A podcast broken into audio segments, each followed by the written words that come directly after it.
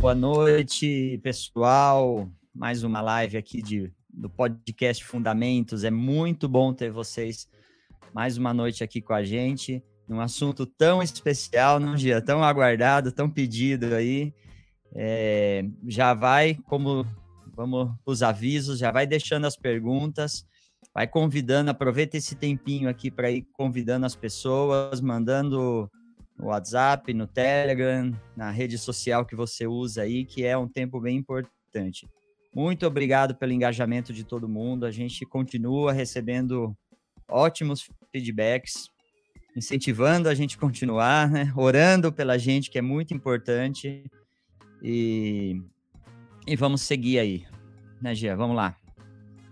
É isso aí. Boa noite, pessoal, todo mundo que está aqui com a gente de novo como o alemão falou, a gente está muito feliz com o que Deus tem feito nesses tempos aqui. Nós cremos que ele é uma, esses tempos têm sido uma, uma, um instrumento de Deus. Eu, obviamente, sou extremamente abençoado, o alemão também. Uhum. A gente fala sobre isso, como Deus impacta a nossa vida também nesses tempos aqui. E, de novo, é, a gente tem recebido esses feedbacks e é muito legal é, para nós saber é, de vocês. Como é que, o que, que Deus tem feito? O que, que Deus falou? Enfim, é, a gente recebe muitos desses feedbacks lá no Instagram, então aproveita, segue a gente no Instagram. Olha aqui, a gente até preparou uma imagenzinha aqui, ó. Esse é o arroba podcast fundamentos e aqui tem um QR Code. Se vocês estão vendo no, na TV e no computador, dá para bater o celular aí e já abrir direto o Instagram. É, e eu vou lembrar vocês também do canal de cortes, tá? Esse aqui também é o QR Code do canal de cortes. É, o canal de cortes está começando a ganhar volume de acessos, as pessoas estão vendo o conteúdo lá também, então aproveita para seguir, se inscrever é, lá no canal de cortes. É, e eu vou te fazer de novo esse convite. Esse é um assunto que os irmãos já estavam pedindo. O Gil, que é o nosso convidado de hoje, é, já tinha sido sugerido algumas vezes, ele já estava na nossa lista desde o começo. É, Há quem diga mas... que precisa três episódios para falar tudo que ele precisa. Exatamente.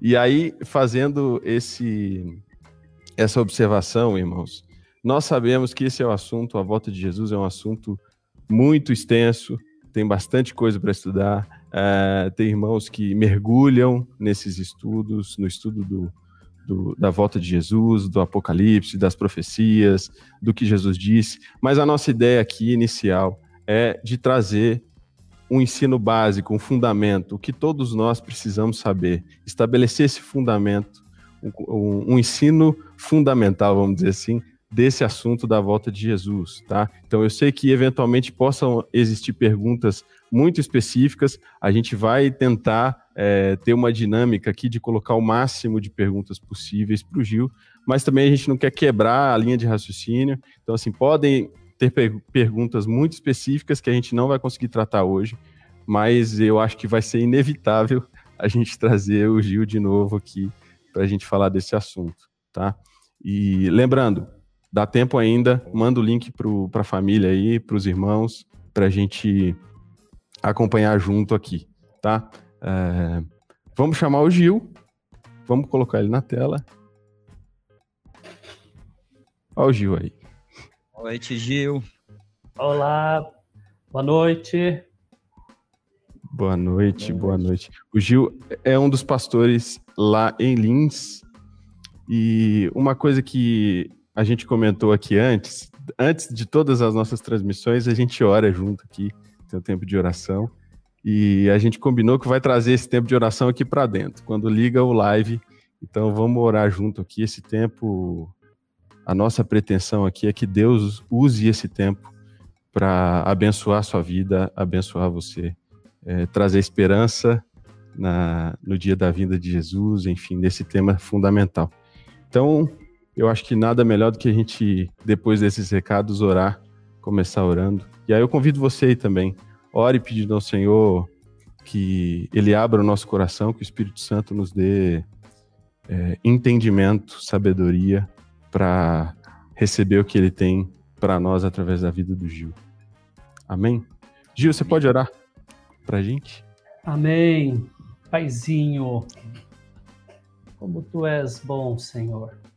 Tu és santo, és majestoso e em tua grandeza o Senhor aprouve abaixar-se para estar conosco, para nos dar a tua destra de comunhão, para que pudéssemos ser teus, Senhor. Nós te bendizemos por teu amor tão infinito, tua graça, tua infinita misericórdia sobre nós. Amém. E nós, como filhos, nos posicionamos diante de Ti neste momento para dizer que nós queremos ainda mais, Senhor. Queremos mais de Ti, queremos ser ainda ensinados por Ti, conduzidos, direcionados, corrigidos. Nós pedimos que tu, Senhor, esteja nesta noite tocando em muitos corações para produzir temor de ti, Senhor. Que toda essa palavra que vai ser compartilhada venha direto de ti e tu, Espírito Santo, possa estar nos usando e possa estar abrindo a mente, os corações, os ouvidos daqueles que estão conosco neste momento, daqueles que ainda vão assistir isso em outro momento. Que o Senhor esteja falando, esteja trazendo aquilo que é teu para a igreja neste tempo, Senhor. Amém. É, nós sabemos que o tempo se abrevia, tu estás para voltar, muitas coisas estão para acontecer e certamente o Senhor não quer nos pegar desprevenidos. Por isso o Senhor tem sido bom conosco, tem trazido revelação da tua palavra e nós cremos que o Senhor ainda vai trazer muito mais. Fala conosco, Senhor. Nós te pedimos, agradecidos no nome de Jesus. Amém. Amém. Amém. Bom, é, como a gente sempre. Aqui. Vai, diz aí, alemão. A gente que não tem cronograma, né? Faz tudo. Uhum. É, só lembrando que a gente já conversou com, com os pastores e dia 4 de março a gente inicia com o podcast Fundamentos, versão espanhol iniciando com, com o Daniel Divano, que um discípulo, um pastor, um presbítero aí é, em Buenos Aires, em São Miguel. Então, um abraço aí para. Já tem gente aqui do Chile, da Argentina vendo a gente. Um abraço. Mas 4 de março a gente vai anunciar pelas redes, pelo canal do YouTube, esse mesmo canal, não vai, não vai ser um canal separado. Mas a ideia é a gente sempre fazer terça-feira é, em português, quinta-feira, espanhol. Então, da mesma forma que eles nos acompanham aqui, acho que dá para os brasileiros acompanhar bastante coisas, nossos irmãos é, da Argentina, do Chile e até mesmo do Brasil aí, que pode dar alguma palavra em espanhol. Um abraço aos meus irmãos do Chile aqui. Amém. Bom, é, começando, Gil, o nosso papo aqui, é, a gente sempre tem aberto esse primeiro espaço aqui para que os pastores contem essa história, essa trajetória de conversão. É, eu costumo dizer que toda vez que a gente ouve é, uma experiência dessa, e por vezes os irmãos estão na congregação e, obviamente, é, recebem muito ensino muita palavra dos pastores, mas às vezes não conhecem a história de conversão dos próprios pastores que estão por perto, né? E como tem sido bom ouvir essas histórias, assim como o Senhor é, resgatou e cada uma história tem uma nuance diferente, a gente queria ouvir a sua. Você está em Lins hoje, é, onde você nasceu? Você nasceu aí mesmo? Como é que você foi parar em Lins se não nasceu aí? Conta pra gente. Muito bom. Eu nasci em 1960, 60 anos atrás, né? Nasci numa cidadezinha aqui ao lado de Lins, chama Promissão, mas vim para Lins com um ano de idade. Então, eu praticamente me considero linense. Com 16 anos de idade, eu é, me converti ao Senhor. Mas um pouco antes, eu participava da Igreja Católica, de um grupo de jovens, e é interessante que, antes mesmo de eu me converter, é, o Senhor já me chamava atenção para as coisas que hão de acontecer. Eu me lembro, eu não tenho boa memória, o pessoal daqui sabe disso, as coisas assim muito antigas, mas uma coisa eu nunca esqueço, que nós uma vez saímos desse grupo de jovens lá da Igreja Católica, sentamos numa praça aqui perto de casa, e estávamos sentados lá no banco e eu fiz a seguinte pergunta assim no ar, né? Assim, o que vai acontecer no futuro? Que quais são as coisas que, que Deus tem preparado, né? Porque assim, naquele tempo nós eu pelo menos nunca tinha visto uma Bíblia. É, a gente não tinha acesso à Bíblia na Igreja Católica naquele tempo não era só o padre, olha lá. Então, mas eh, antes de me converter, o Senhor já colocou no meu coração um desejo muito forte pela pela escatologia, vamos dizer assim, pela volta do Senhor, pelas coisas que vão acontecer. E assim que eu me converti, é, mais ou menos no ano de 1976, eu tinha 15 para 16 anos, é, um ano e meio, dois anos de conversão, eu me converti na igreja do Evangelho Quadrangular, e, mas eu fiquei sabendo de um pastor que era de uma outra denominação, e ele, na casa dele, ele falava, ensinava sobre Apocalipse. E eu resolvi ir para lá. Assim, aos finais de semana eu tirava um tempo, eram umas duas horas mais ou menos, no, no domingo à tarde.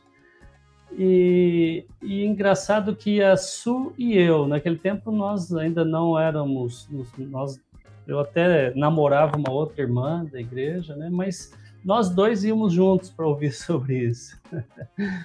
e, bom, aí é, antes um pouco de nós nos casarmos, nós estávamos noivos, mais ou menos no ano 80, por aí, 81, 80 uh, o Espírito Santo falou muito forte comigo. Nessa época eu já ocupava, uh, já tinha vários cargos na igreja lá, era presidente dos jovens, dava aula na escola dominical, era secretário da igreja e já era um co-pastor. Naquele tempo tinha o nome lá de obreiro licenciado.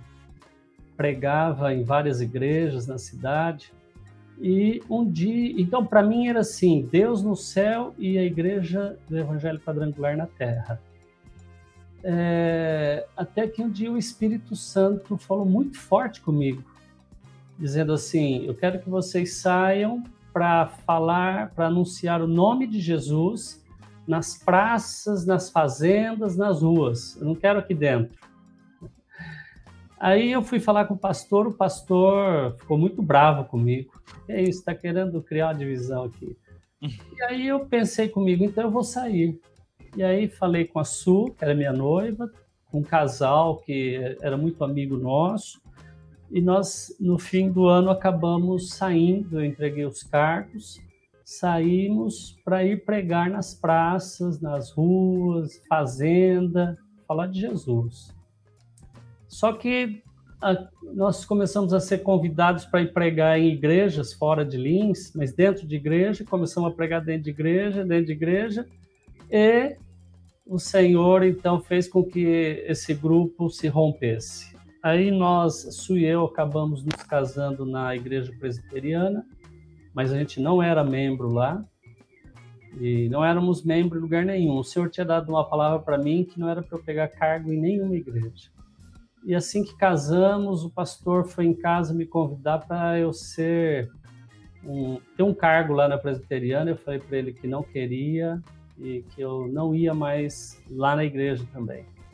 E ele saiu indignado, foi embora e a Su perguntou para mim assim: e agora? Onde nós vamos? O que nós vamos fazer? E a gente já estava casado, recém-casados. Eu falei: nós vamos ficar em casa, nós vamos viver como a igreja de Atos. Olha como o Espírito Santo estava fazendo uma obra.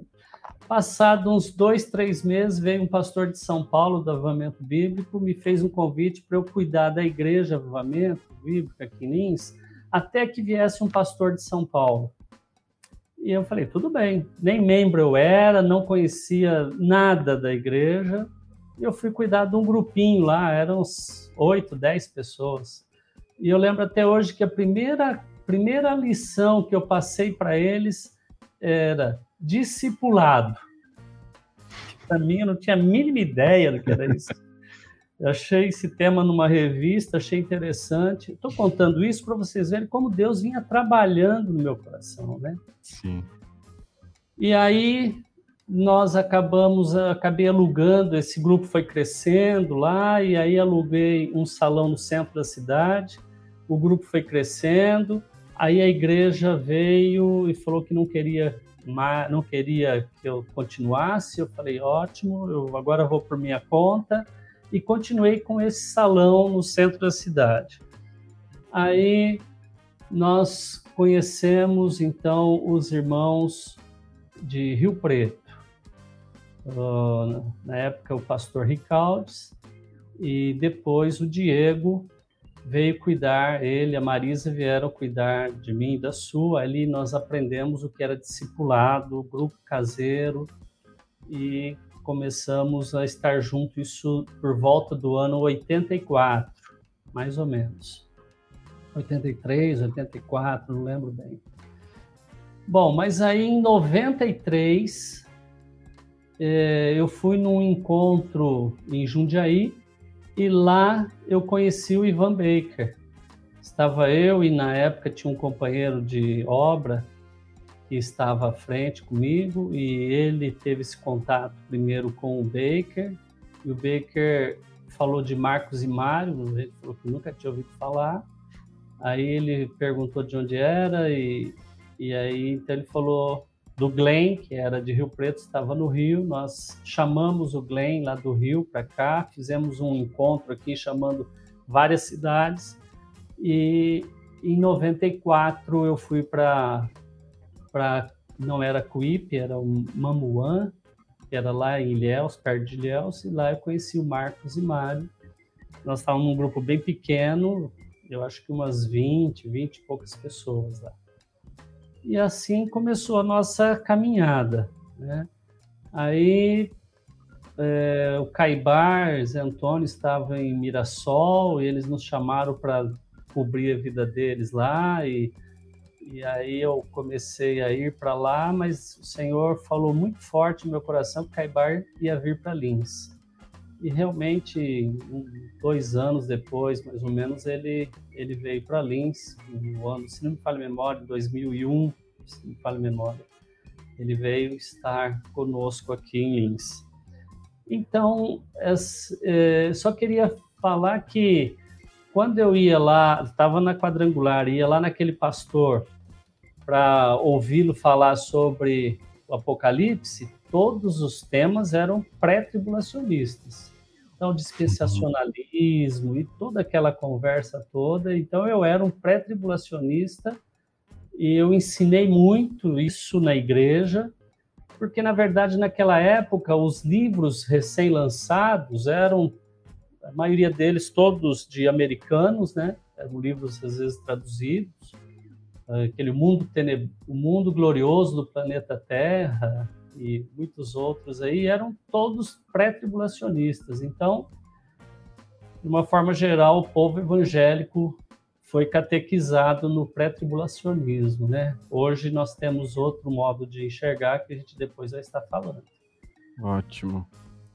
Isso, o, o Gil já, já abriu um dos assuntos que a gente vai destrinchar aqui, a gente quer é, conversar aqui sobre, sobre isso. Uh, eu vou, Alemão, eu vou te dar a, a primeira pergunta aí, mas antes eu queria fazer uma coisa. Ó, eu queria colocar aqui alguns comentários do pessoal que está aqui no chat. O Matheus chegou bem cedinho aqui, o Matheus. Ele mandou essa mensagem, era 8h15 ainda. A gente nem estava por aqui. Olá, queridos, Jean Alemão. Muito boa essa ideia desse canal. Tem sido muito, tem sido muito edificante, meus irmãos. É, aqui é Matheus Leal, de Panambi, Rio Grande do Sul. Olha aí. Tem mais uma, deixa eu colocar mais uma aqui, do Marcos Cerqueira. Graça e paz, meus queridos irmãos, agradeço por essas ministrações, onde o Eterno Pai nos traz orientação de homens capacitados e cheios da graça do Rei Jesus. Tem mais um bocado de gente aqui acompanhando a gente, deixando mensagem: Vinícius Matos, Joilma Alves, Sueli Aragão. Acho que a gente conhece a Sueli Aragão aqui, né? Helene. É... Deixa eu ver mais alguém aqui. Cristiano Éder, Simone o Rocha. Cássio, o Cássio Ruivo, que deve ser o nosso mais fiel. O nosso, é o Chatman aqui, que manda to... ele em todas as lives manda alguma pergunta bacana. É bom ter o Cássio Muito aqui com obrigado, a gente. Enfim. É, Alemão, Vamos você lá. tem uma dúvida. Manda aí, meu amigo. É... Eu vou falar, falo por mim, não falo de forma geral, tá? Por muito tempo, esse o assunto, a vinda do a volta de Jesus, né? A segunda, a segunda vinda dele. É, para mim, foi o assunto lá do, do ponto 8 da nossa apostila da catequese. Se terminava ali meu conhecimento da, da volta de Jesus, né? Até lembro quando eu era. Eu, eu tinha talvez uns 15, 16 anos. Tinha alguém vendendo, quando colocava aquela mesa de livros para vender assim na, na, na, na igreja, na comunidade lá, e eu olhei aquele livro com quatro cavaleiros do Apocalipse, eu falei, isso aqui deve ser legal demais, e fiz meu pai comprar para mim, e não entendi nada, nunca mais quis ver nada desse assunto, que a, só a capa era, era legal do livro lá, né? E, mas assim, e meditando é, e lendo é o texto de Hebreus 6, onde o autor ele vai falar dos, dos, dos princípios elementares da doutrina de Cristo, né? Ele fala, a outra tradução fala os rudimentos, os fundamentos, ligando aqui com o nosso, com o nosso canal, né? É, ali ele fala arrependimento de obras mortas, fé em Deus, batismo, é, não me lembro uma, mas daí é, tem mais uma no meio aí, ele fala... Juízo eterno. É, não, daí ele fala ressurreição dos mortos e juízo eterno, né? Ou seja, dois temas aí, ressurreição dos mortos e juízo eterno, que o autor de Hebreus aí tá colocando como como fundamento, como base que ele até diz ali, ó, nem quero falar sobre isso com vocês. Isso aí já é já é coisa que vocês têm que ser mestre, né? Então, por que que por, por muito tempo, e aí eu, eu falei, eu fiquei pelo menos, mas eu sinto que tem e eu voltei a, a ver o tema quando Marcos começou a falar, quando você começou a falar do tema eh, há quatro, cinco anos, eu comecei a me interessar mais e esse tema começou a chegar mais. Por que, que esse fundamento ficou dormido lá um, esse tempo?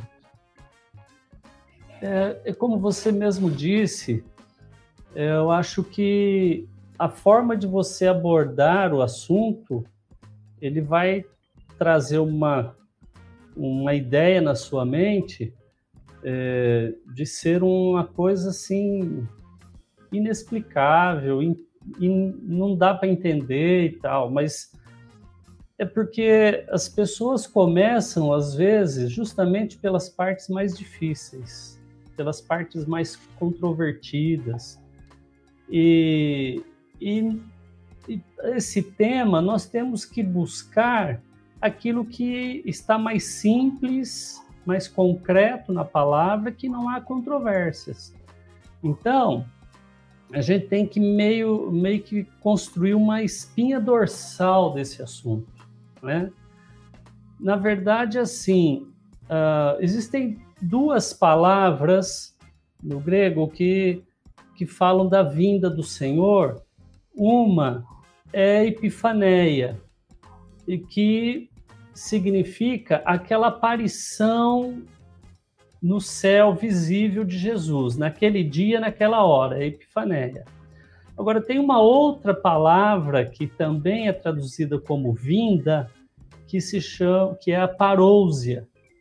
E a parousia, é, embora ela é traduzida como vinda do Senhor, na verdade ela envolve muitos aspectos, muitos acontecimentos que ocorrerão no fim dos tempos. Então aí tem ressurreição dos mortos, tem juízo, tem milênio, tem a própria aparição de Jesus, o arrebatamento, enfim, a ira, o Armagedon, tudo isso faz parte da parose.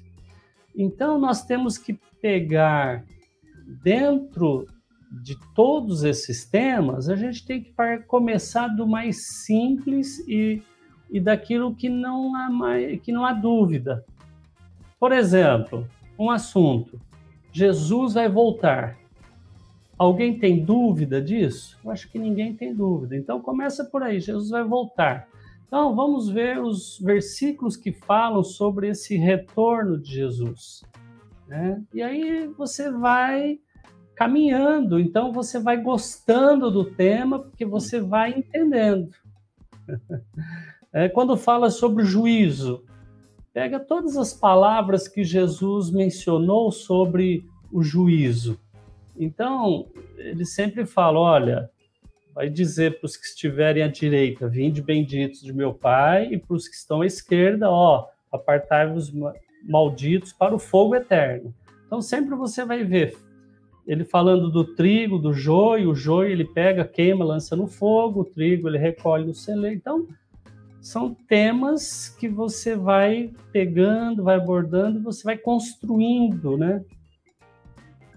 Então, eu creio que muitos pararam pelo caminho justamente por causa eh, dessa, dessa situação que você mencionou. Por exemplo, começa lá com os cavaleiros, os quatro cavaleiros do Apocalipse. começa lá com as trombetas. Aí a situação fica difícil. Né? Eu vou colocar aqui, ó, só para vocês verem a capa do livro que eu achei. Fala que Nossa. não é legal. Não parece no, do negócio do Senhor dos Anéis, mas não é. legal. Vamos lá, Gia. Bom, Gil, é, você falou, e eu acho que enquanto você, você dizia sobre isso, é, talvez algo que adicione um, um complicador aí para é, a boa compreensão desse tema é que é um tema que precisa ser cuidadosamente estudado, né? A gente não pode fazer isso de maneira assodada. Não tem um versículo que você vai ler que vai, que vai resolver tudo. É, então, é, o entendimento não só desse assunto, como de outros assuntos na palavra de Deus, precisa ser da maneira artesanal, como o Carlos usou o exemplo aqui, né? É, não tem fast food, tem oração, tem é, dependência do Senhor, tem ouvir é, aqueles irmãos mais experientes que já transitaram por esse assunto.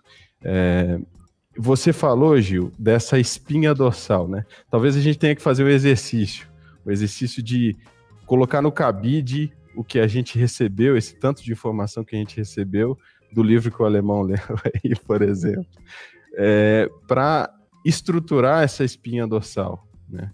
Do que é mais vamos dizer assim, mais óbvio, mais simples, do que está mais claro, né?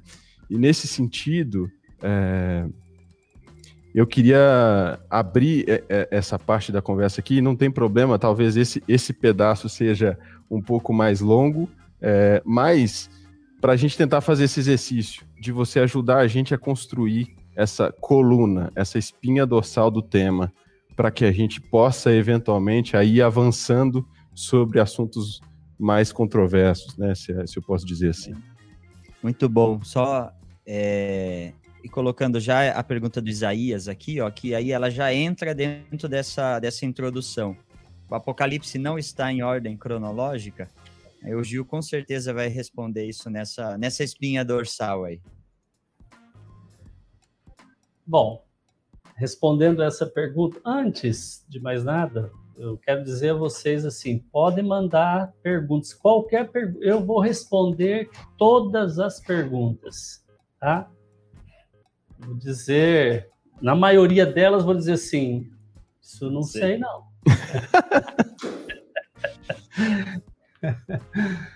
Mas antes de mais nada e antes de responder, essa questão, bom, para não esquecer a pergunta, se o Apocalipse tem, se ele está em ordem cronológica, de certa forma, sim, há uma certa cronologia, mas nós também vemos aquilo que Benitinho, Benito, um pastor lá de Salvador, diz, ele menciona assim como parênteses. Há parênteses dentro dessa cronologia para explicar em detalhes determinados temas, tá? Então, mas há uma certa cronologia, sim. É, a importância de se ter essa espinha dorsal, é, até a gente costuma mencionar assim, é que o, o, esse tema, a volta do Senhor, o fim dos tempos, é, é um, um grande quebra-cabeça. E, e para a gente montar esse quebra-cabeça, a gente precisa daquela capa, né? Da, do quebra-cabeça, que é a imagem do quebra-cabeça montado. Como que ele vai ficar, para você poder, então, montar o quebra-cabeça. E essa imagem, a gente costuma dizer que é justamente a palavra dada por Jesus eh, em Mateus 24, Marcos 13 e Lucas 21, né? Então, ali está para nós a espinha dorsal, aquilo que seria o fundamento. Antes de eu começar a falar sobre isso, importante que se diga que a intenção de se propagar esse fundamento, que é a, a, o tema da volta do Senhor, é, é para que cada um de nós tenha é, ainda mais dentro de nós temor pelo Senhor. Amém. Sabendo que Ele está para voltar, sabendo que essas coisas estão para acontecer e que isso gere temor no nosso coração, que não seja apenas uma curiosidade. Né? Uh, muitos veem uh, esse, alguns temas, alguns assuntos por causa de curiosidade. Eu costumo dizer que há, há uma diferença entre curiosidade e interesse. O interesse por esse assunto envolve temor do Senhor e, e envolve o querer conhecer para ser edificado e para edificar a vida dos outros. Né? Agora, a curiosidade, ela apenas vai buscar uma novidade. É, e aí, então, as pessoas vão atrás de vários assuntos dentro desse grande tema e que às vezes não tem nada a ver, né? Depois nós vamos estar falando um pouquinho mais sobre isso. Sim. Então, quando você tem essa espinha dorsal na sua mente, no seu coração, e é importante que você pegue essa espinha dorsal e, e memorize isso, como se fosse catequese mesmo, para você ter na mente essa sequência de fatos para que dentro desse dessa espinha dorsal você possa ir inserindo outros elementos que vão se encaixar com isso daí. Não pode vir contra, não pode ser algo que destoie daquilo que é a espinha dorsal. Só para você ter uma ideia, semana passada eu estava lendo o Velho Testamento e eu vi dois, três versículos que me chamou a atenção. Lá em Abacuque, capítulo 3, versículo 3 até o 6, eu vou ler para vocês, diz assim, ó, Deus vem de Temã e do Monte Parã vem o Santo. A sua glória cobre os céus e a terra se enche do seu louvor. O seu resplendor é como a luz, raios brilham da sua mão, e ali está velado o seu poder. Para mim, isso daqui está falando de Mateus 24, 30. Então aparecerá no céu o sinal do Filho do Homem. Então está falando da aparição dele. Agora, olhe o versículo 5, que é a sequência disso que eu li. Diz assim: Adiante dele vai a peste, e a pestilência segue os seus passos. Ele para e faz tremer a terra, olha e sacode as nações, esmigalham-se os montes primitivos, outeiros eternos se abatem, os caminhos de Deus são eternos. Então, para mim, aqui está muito claro que está aparecendo. Jesus aparece no céu e depois vem a ira do cordeiro, que é quando a terra toda vai ser abalada, os montes vão ser abalados, né? Na ira do cordeiro. Mas olha que frase interessante, quando fala que ele aparece no céu, fala assim: adiante dele vai a peste. Quer dizer, a peste chega antes de Jesus aparecer no céu. E o que nós estamos vendo aí na Terra é uma grande peste, né? Uma... essa pandemia, né? Gil, mas como que você sabe que é essa peste está falando? Não, eu não sei. Eu só estou mencionando porque eu penso que não vai demorar muito para Jesus voltar. Então, talvez, talvez, isso é só talvez esse versículo já esteja começando a se cumprir, né? Essa peste que está vindo antes de Jesus se manifestar no céu, é, ela chegou, né? E provavelmente ela não, não vai acabar assim tão cedo, não, como muitos pensam. Então, a importância de você conhecer a espinha dorsal é isso, que você vai encaixando algumas, alguns versículos que você vai encontrando, você vai encaixando dentro dela. Tá? Então, quero animar os irmãos a estarem valorizando esse fundamento. Agora, se você abrir Mateus, capítulo 24, o Sermão do Monte, Jesus ali vai trazer uma cronologia dos acontecimentos, uma sequência, que para nós é a espinha dorsal. Mas queria que vocês abrissem aí comigo Mateus 24, versículo 3 e 4. Diz assim, tá aí na, na tela. É, no Monte das Oliveiras achava-se Jesus assentado. Quando se aproximaram dele os discípulos em particular, e lhe pediram: Dize-nos, quando sucederão essas coisas? E que sinal haverá da tua vinda e da consumação do século? E ele lhes respondeu: Vede que ninguém vos engane. Jesus começa respondendo algo que para ele era mais importante para a vida da igreja do que conhecer propriamente a sequência dos fatos. Não que não seja importante a sequência dos fatos.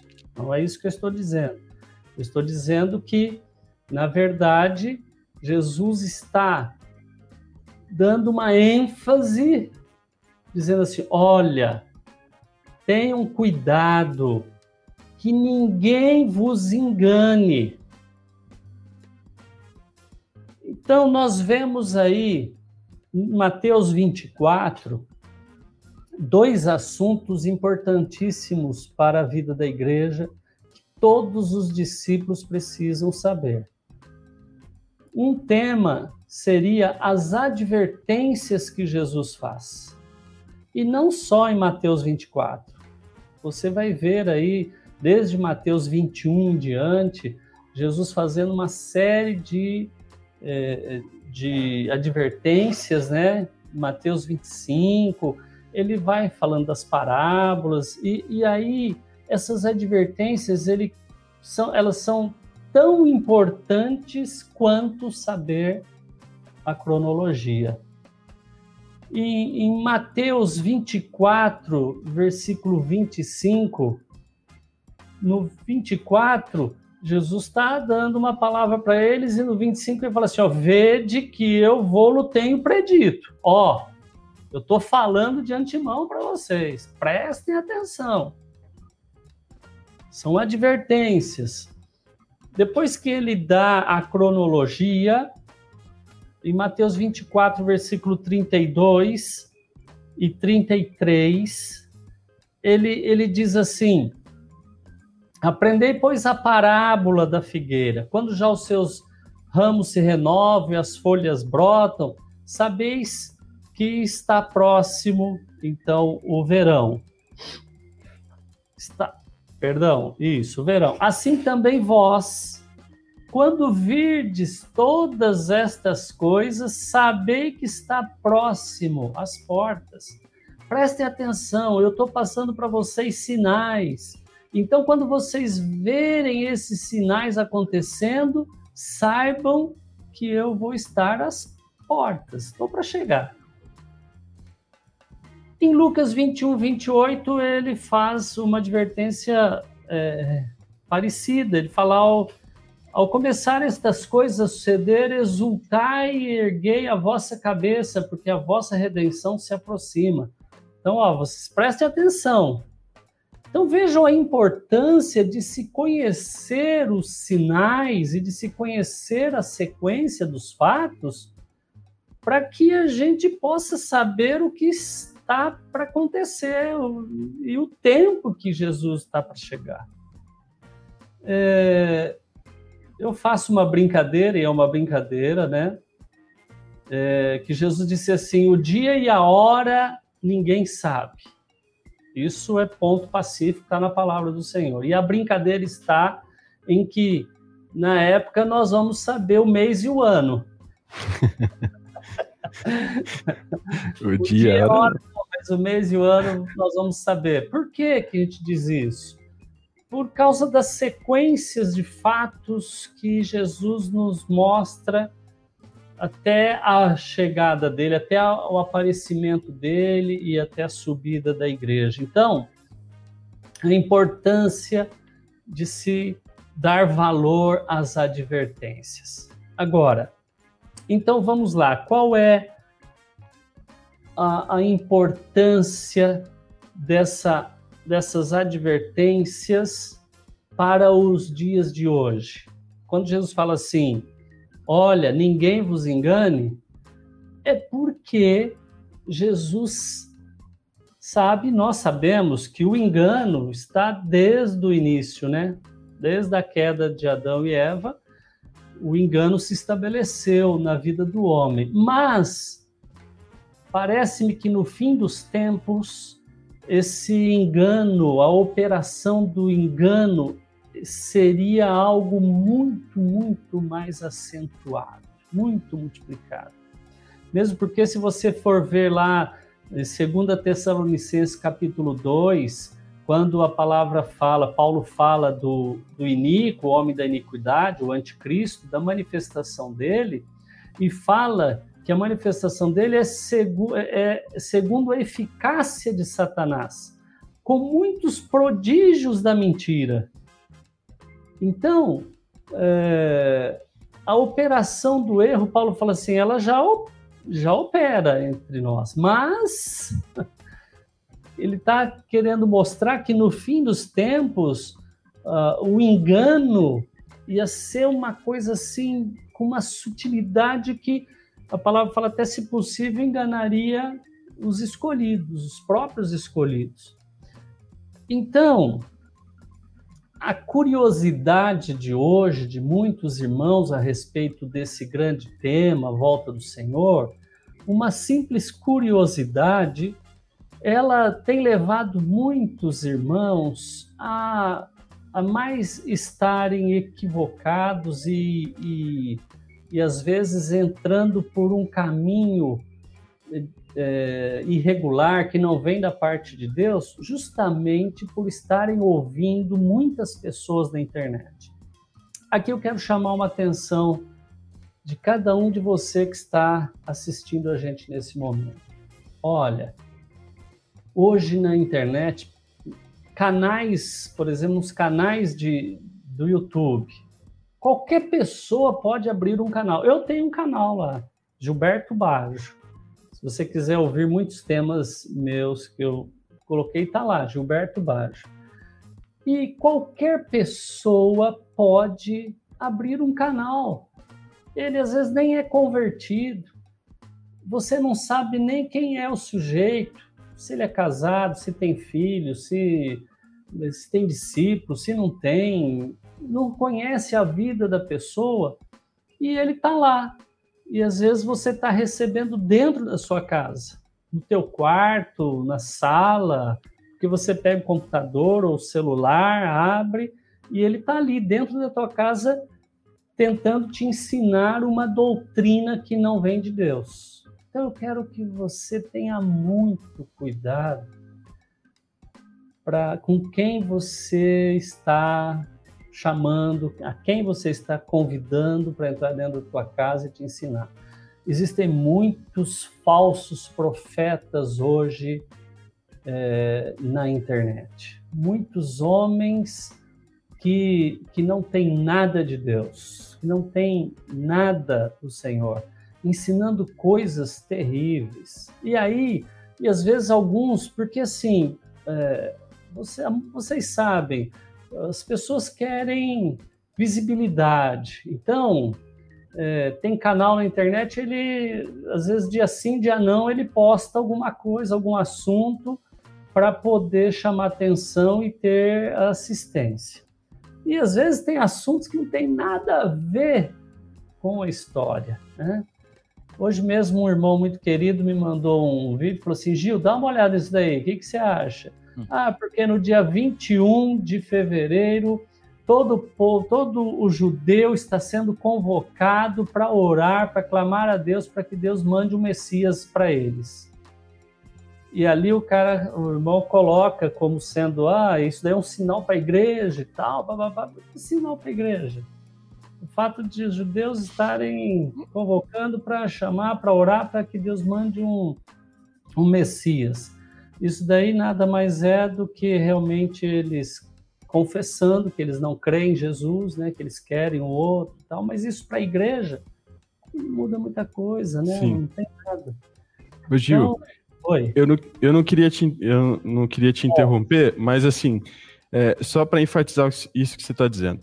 É, você enxerga isso como o um maior risco para o bom entendimento desse assunto? Ou seja, pulverizada na internet, existem, é, acho que muito mais canais ou vozes dizendo coisas que não levam a lugar nenhum, do que propriamente é, um ensino que nos faça ter essa espinha dorsal bem estabelecida e conseguir ir colocando os tijolinhos. A minha sensação é que é, isso pode até causar um desânimo em quem está indo aprender, porque ele coloca uma expectativa, às vezes a, a argumentação parece até muito bem estruturada, né? É, aparentemente, e a pessoa coloca uma expectativa e acha que aquilo é a verdade, e daqui a pouco aquilo passa e acaba, e o interesse por, por estabelecer é, esse assunto de maneira correta vai se esvaindo, porque é um assunto ali, outro acolá, é um falando uma coisa, outro falando outra, e você vê que, que isso é, um, é, é talvez se não for o maior, é um dos maiores riscos para se construir com solidez esse assunto na fé de alguém?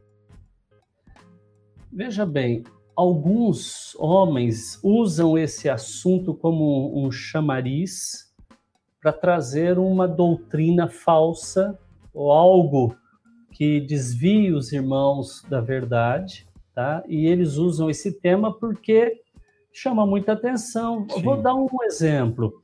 Tem uma pessoa um senhor que ele, o ano passado, ele previu em duas datas que Jesus ia voltar, aquele dia. Ela fala o dia e a hora ninguém sabe, mas ele. Ele, ele sabia. sabia.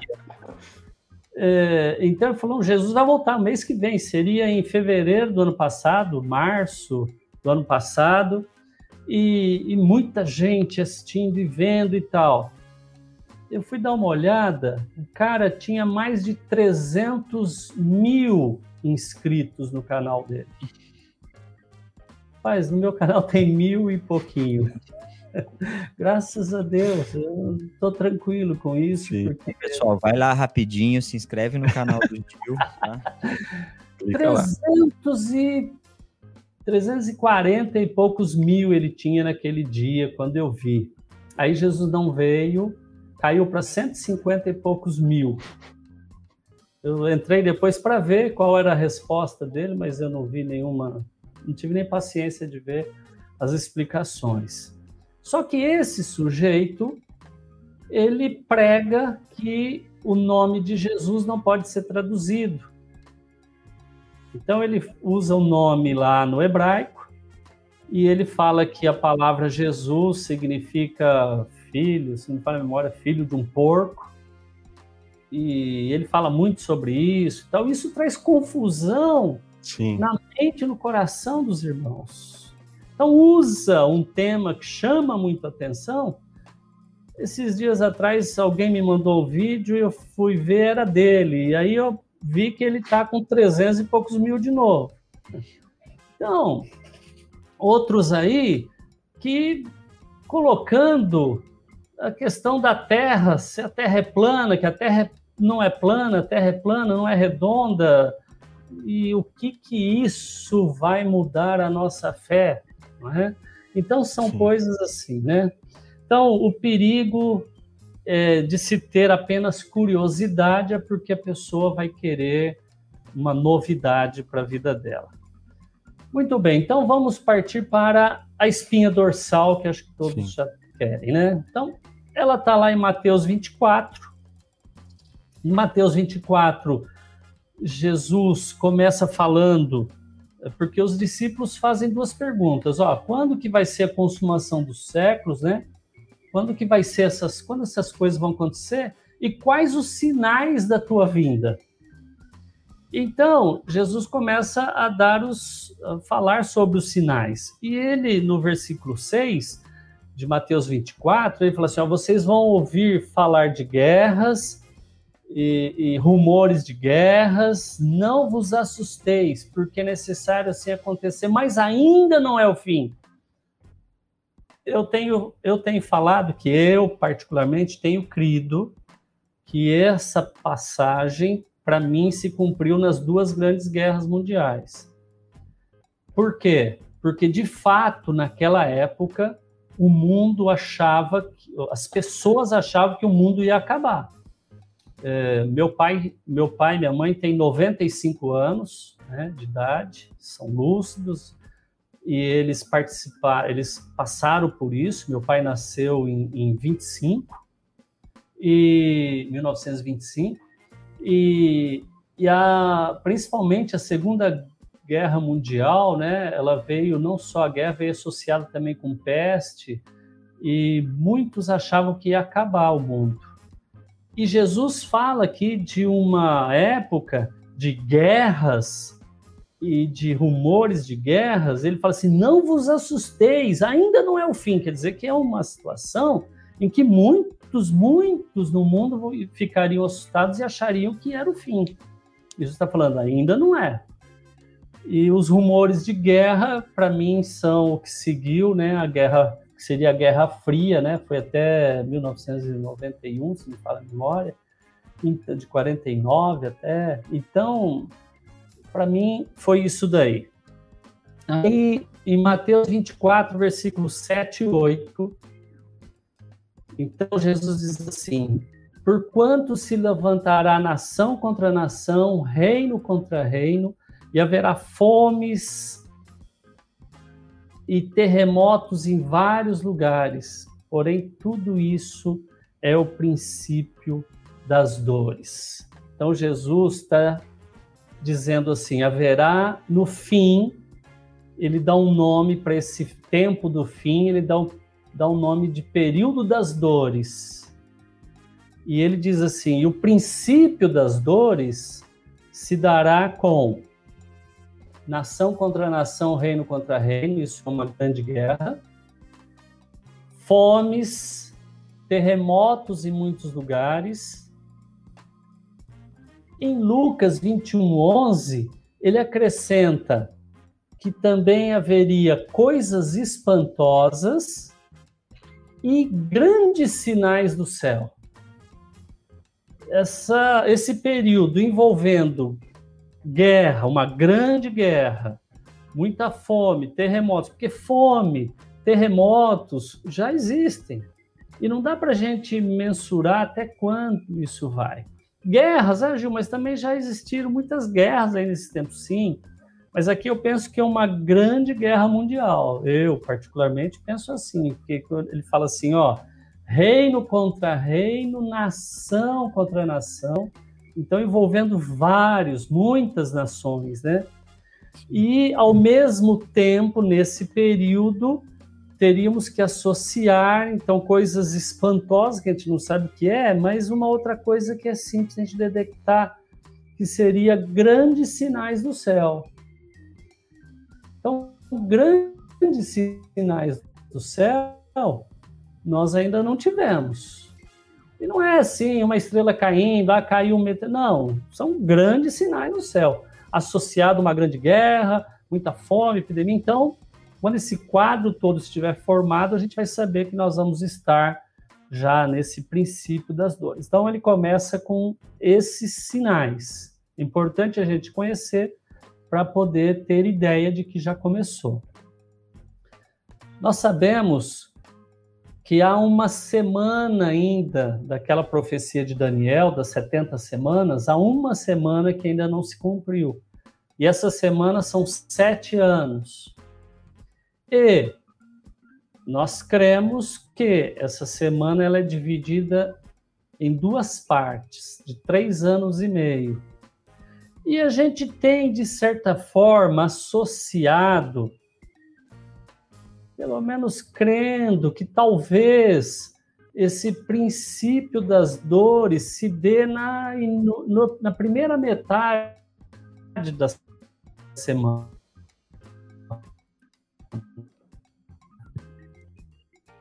Gil, a gente está com um problema de sinal. Quando a gente estiver vendo guerras, eh, você está conseguindo ouvir a gente, Gil? Será que o pessoal o sinal... Viu? Eu tô. É, o seu sinal ficou um pouco ruim agora. Espera aí. Tava ruim é. o vídeo, agora começou a cortar o áudio também. Então... É, enquanto o vídeo tava. Só o vídeo tava ruim, a gente deixou o áudio rolar. Mas agora o áudio cortou um pouquinho. Vamos ver aqui se de alguma forma a gente restabelece. Espera aí. Vamos ver, fazendo um teste aí. Pode, vamos seguindo, Gil. Se, se não der para te ouvir mais, a gente te, te avisa. Tá vamos lá. Tenta uma reconexão. Isso. Tá. Agora estão ouvindo? Estamos te ouvindo. Estão conseguindo ouvir? Beleza. Então eu dizia que provavelmente pode ser que esse princípio das dores seria um período de três anos e meio onde teríamos esses sinais indicados por Jesus como princípio das dores. Nós não estamos fazendo uma afirmação categórica a respeito disso, mas eu, particularmente, tenho crido que pode haver sim essa coincidência tá, do princípio das dores ser um período relativamente curto, de aproximadamente três anos e meio na metade dessa semana. Posso, posso fazer uma dúvida agora, te interrompendo, desculpa? Pode. Mas esse princípio, esse princípio das dores não é a chamada a, a tribulação, é só esse, essas pestes, é isso que a, a gente, o mundo inteiro passa, seja o, os ímpios, a igreja, é, terremotos, é, esse seria os, é o princípio das dores, seriam esses. Isso. Então, é, a continuação eu penso que vai responder a tua pergunta. Porque assim, nos três anos e meio, na metade da semana, o iníquo, o homem da iniquidade, ele se apresentará para o mundo, se revelará ao mundo. E ele vem, conforme Apocalipse 3, versículo 2, o diabo é que dá a ele poder, trono e autoridade. Então, e ele, quando ele se levanta, ele vai perseguir a igreja, os santos, isso está em Apocalipse 13, versículo 7. Ele persegue os santos e ele persegue os judeus. É quando vai ter a tomada de Jerusalém, tá? Eles vão entrar lá e vão tomar Jerusalém. Então, na sequência de Jesus, Jesus no versículo 7, 8, ele fala do princípio das dores. Aí no 9, isso mesmo, pode pôr o 9. Aí ele fala assim: então sereis atribulados e vos matarão. Sereis odiados de todas as nações por causa do meu nome. Ele está falando para quem? Falando para os discípulos. Sim. Então sereis atribulados. Quem será atribulado? A igreja. Os discípulos serão atribulados. E vos matarão. E aí sereis odiados de todas as nações por causa do meu nome. Então, muitos acham que, que Jesus está falando dos judeus aí mas os judeus estão sendo odiados por muitos, muitos, muitas nações, não todas, mas muitas nações, mas não é por causa do nome de Jesus, porque eles nem acreditam em Jesus. Sim. Então, é por outros motivos. Então, aqui Jesus não está falando para os judeus, está falando da igreja. Então, aqui. E nem dos, e nem dos discípulos da primeira igreja, porque eles também não foram odiados de todas as nações, foi uma coisa ali localizada. Só, só os judeus em Jerusalém é que promoveram isso. Depois isso veio lá para Roma, né? E lógico, em vários lugares houve algumas perseguições, mas aqui Jesus está falando do fim dos tempos. Sim. Então, a resposta às perguntas aos discípulos dos sinais que aconteceriam da vinda dele. Então, não é no início da caminhada da igreja, né? Então, aqui Jesus no 9 ele fala, então, olha, então no, se no 7, 8 ele fala do princípio das dores, aqui agora ele segue adiante, fala, então sereis atribulados e vos matarão, sereis odiados de todas as nações por causa do meu nome. Então, ele está falando da perseguição que ele fará aos santos. No versículo 15, Mateus 24, 15 diante, Jesus fala da perseguição que vai acontecer com os judeus especificamente, a tomada de Jerusalém. Você vai ver melhor isso em Lucas 21, mas nós estamos lendo aqui Mateus 24, 15, ele fala assim, ó, quando, pois, virdes o abominável da desolação de que falou o profeta Daniel no lugar santo, quem lê entenda, esse lugar santo é Jerusalém. Então, os que estiverem na Judéia fujam para os montes. Quem estiver sobreirado, não desça tirar da casa alguma coisa. E quem estiver no campo, não volte atrás para buscar a sua capa. Aí das que estiverem grávidas, que amamentarem naqueles dias Orai para que a vossa fuga não se dê no inverno, nem no sábado, porque nesse tempo haverá grande tribulação, como desde o princípio do mundo até agora não tem havido e nem haverá jamais. Então aqui Jesus está se referindo especificamente à tribulação dos judeus, a tomada de Jerusalém que acontece acontecerá na metade da semana.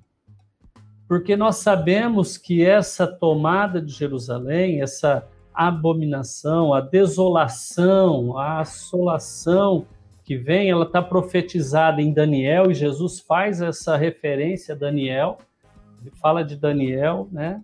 E lá em Daniel, se você for ver, fala que essa essa desolação vai demorar 1.290 dias, ou seja, três anos e sete meses.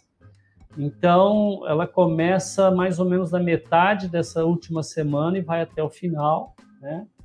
E então nós estamos vendo uma sequência. Começa com uma grande guerra, com grandes sinais no céu, fome, terremotos, epidemias na terra. Esse é o princípio das dores.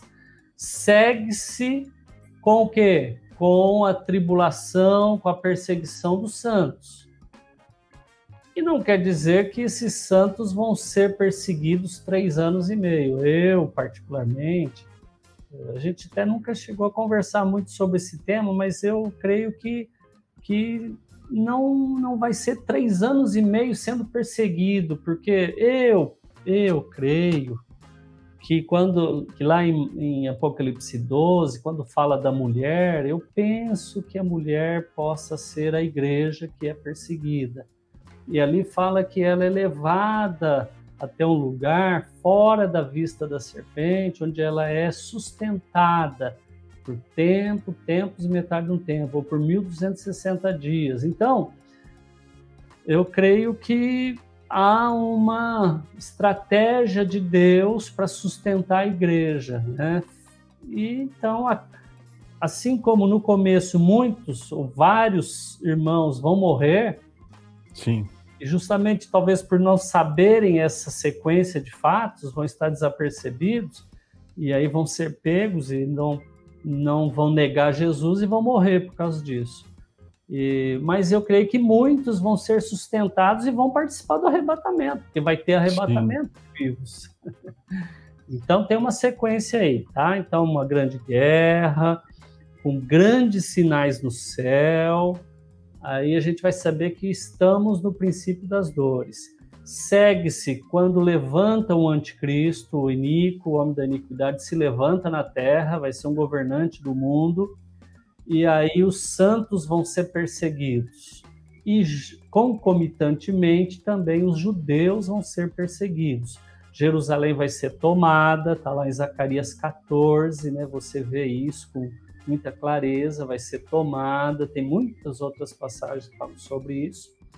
E, e então é, nós vamos ter esse período chamado de grande tribulação, porque vão ter muitos, muitas coisas acontecendo na Terra. Por exemplo, tem as duas testemunhas nesse período. As Sim. duas testemunhas, está lá em Apocalipse 11, fala que quando elas morrerem no finzinho da semana, o Inico consegue matá-las, é, diz que os homens vão fazer festa na terra, vão trocar presentes, porque eles estavam, eles tinham lançado os flagelos sobre os moradores da terra. Então, muitas aflições na terra. Então, é, vai ser por isso que Jesus fala, denomina período das dores, porque realmente é, vai Sim. ser um período muito difícil, né? Mas a igreja vai ser sustentada pelo Senhor. Ok, Gil, então diga para a gente aproveitar é, algumas perguntas que estão meio na espinha dorsal aí, não ter que voltar no tema, acho que elas são melhores respondidas agora. É, tem uma pergunta aqui que eu acho que está nesse pedaço aí do Isaías e a reconstrução do templo, é, que está né, no meio desse, desse tempo aí, acho que você pode dizer, e eu já vou colocar a segunda, que talvez é mais, sim, é, mais simples. Certo. Gil, por muitas, já por muitas vezes ao ler os versículos sobre as duas testemunhas que você acabou de falar, sempre tenho a impressão que poderiam ser Moisés e Elias. É possível que sejam? É, você isso... falou que responderia de tudo. Sim. a respeito das duas testemunhas, está é, tá dentro do campo da curiosidade. Porque não tem como nós sabermos, seria pura especulação. Né? É, eu, particularmente, já penso que não seria Moisés, eu creio que não, porque a Bíblia fala da morte dele, que o corpo dele foi escondido e tal, mas fala da morte dele. Eu sempre respondo assim: eu não conheço nem Moisés, nem conheço Elias. Se eles aparecerem lá, para mim vão ser dois homens que eu nunca vi na vida. então, é, para a igreja, não vejo nenhuma importância saber exatamente quem são. Porque a gente tem que saber que são dois homens que o Senhor tem reservado, tem preparado, talvez aquela teoria de Enoque e Elias, que não morreram, foram levados, fosse até, se fosse assim, alguém do passado, talvez fosse até mais plausível. Mas para mim, eu acho que vão ser dois homens que vão aparecer aí, a gente não, nunca tenha visto nem conhece, tá? Ah, a respeito da construção do templo, é, em, em Daniel capítulo 9, no versículo 27, diz assim que o, o Inico ele fará firme aliança com muitos por uma semana. Na metade da semana, fará cessar o sacrifício e a oferta de manjares. Sobre a asa das abominações virá o assolador. Então, é, na metade da semana, ele faz cessar os sacrifícios e a oferta de manjares. Para que os sacrifícios sejam oferecidos e as ofertas, o templo tem que estar construído. Né? E eu também vejo lá em, em, Daniel capítulo 8, versículo 11, fala assim: Se engrandeceu-se até o princípio do exército, dele tirou o sacrifício diário e o lugar do seu santuário foi deitado abaixo. Então, em Lucas 21, é, é, Lucas 21, versículo 20, em Mateus 24, 15, Jesus está respondendo a seguinte pergunta dos discípulos: Quando acontecerão essas coisas? Que coisas? Jesus tinha mostrado, falado do templo, alguns, alguns discípulos falam assim: Olha, Senhor, que pedras são essas? que construção! E Jesus fala assim: vocês estão vendo isso daqui? Não vai ficar pedra sobre pedra que não seja derrubada. E aí eles perguntam, Senhor, quando que vai acontecer isso? E Jesus fala, então vem responder especificamente essa pergunta em Mateus 24, do versículo 15 em diante, e mais explicado em Lucas 21, 20. Há tempos atrás, o Ivan tinha nos ensinado que isso tinha acontecido no ano 70 Sim. E, e, de fato, no ano 70, o templo foi destruído, e ele está destruído até hoje, não foi reconstruído até agora. E, mas a gente sentando e vendo e lendo uh, Lucas 21, versículo 20 em diante, a gente vê com muita clareza, associado a outras profecias, com muita clareza que eh, Jesus não está se referindo ao que aconteceu no ano 70. E aqui ele fala, em Lucas 21, ele fala e, e de ser levados cativos para várias nações. Em Joel fala da, dos homens, das, de crianças e, e mulheres sendo vendidos a preço vil, né, como escravos para os países ali ao redor de, de Israel, né, países muçulmanos. Então, a gente vê que o santuário, o templo, ele vai ser construído, e vai ser destruído justamente pelos países ali redor de Israel que vão invadir, ok? Sim. Então, por isso que a gente crê que haverá a construção desse templo. Aliás, eu também já falei sobre isso lá no canal, no meu canal do YouTube. Eu tenho um, um vídeo específico para isso, né? Que o, o quarto templo vai ser, o terceiro templo vai ser destruído. Tá? Muito bem, seguindo então a cronologia que Jesus nos deu, nós falamos que o princípio das dores se dá com uma grande guerra e grandes sinais no céu associados. Aí, na metade da semana, então, a perseguição dos santos, né, versículo 9. Então, sereis atribulados e vos matarão, sereis odiados de todas as nações. No versículo 15, a perseguição dos judeus, né? a tomada de Jerusalém. E aí, no versículo 29, ele retoma essa a, a cronologia e ele diz então assim: logo em seguida a tribulação daqueles dias, o sol escurecerá, a lua não dará sua claridade, as estrelas cairão do firmamento e os poderes do céu serão abalados. Então, a gente vê que o Senhor, ele apaga as luzes do universo, vai deixar o mundo em trevas, em escuridão.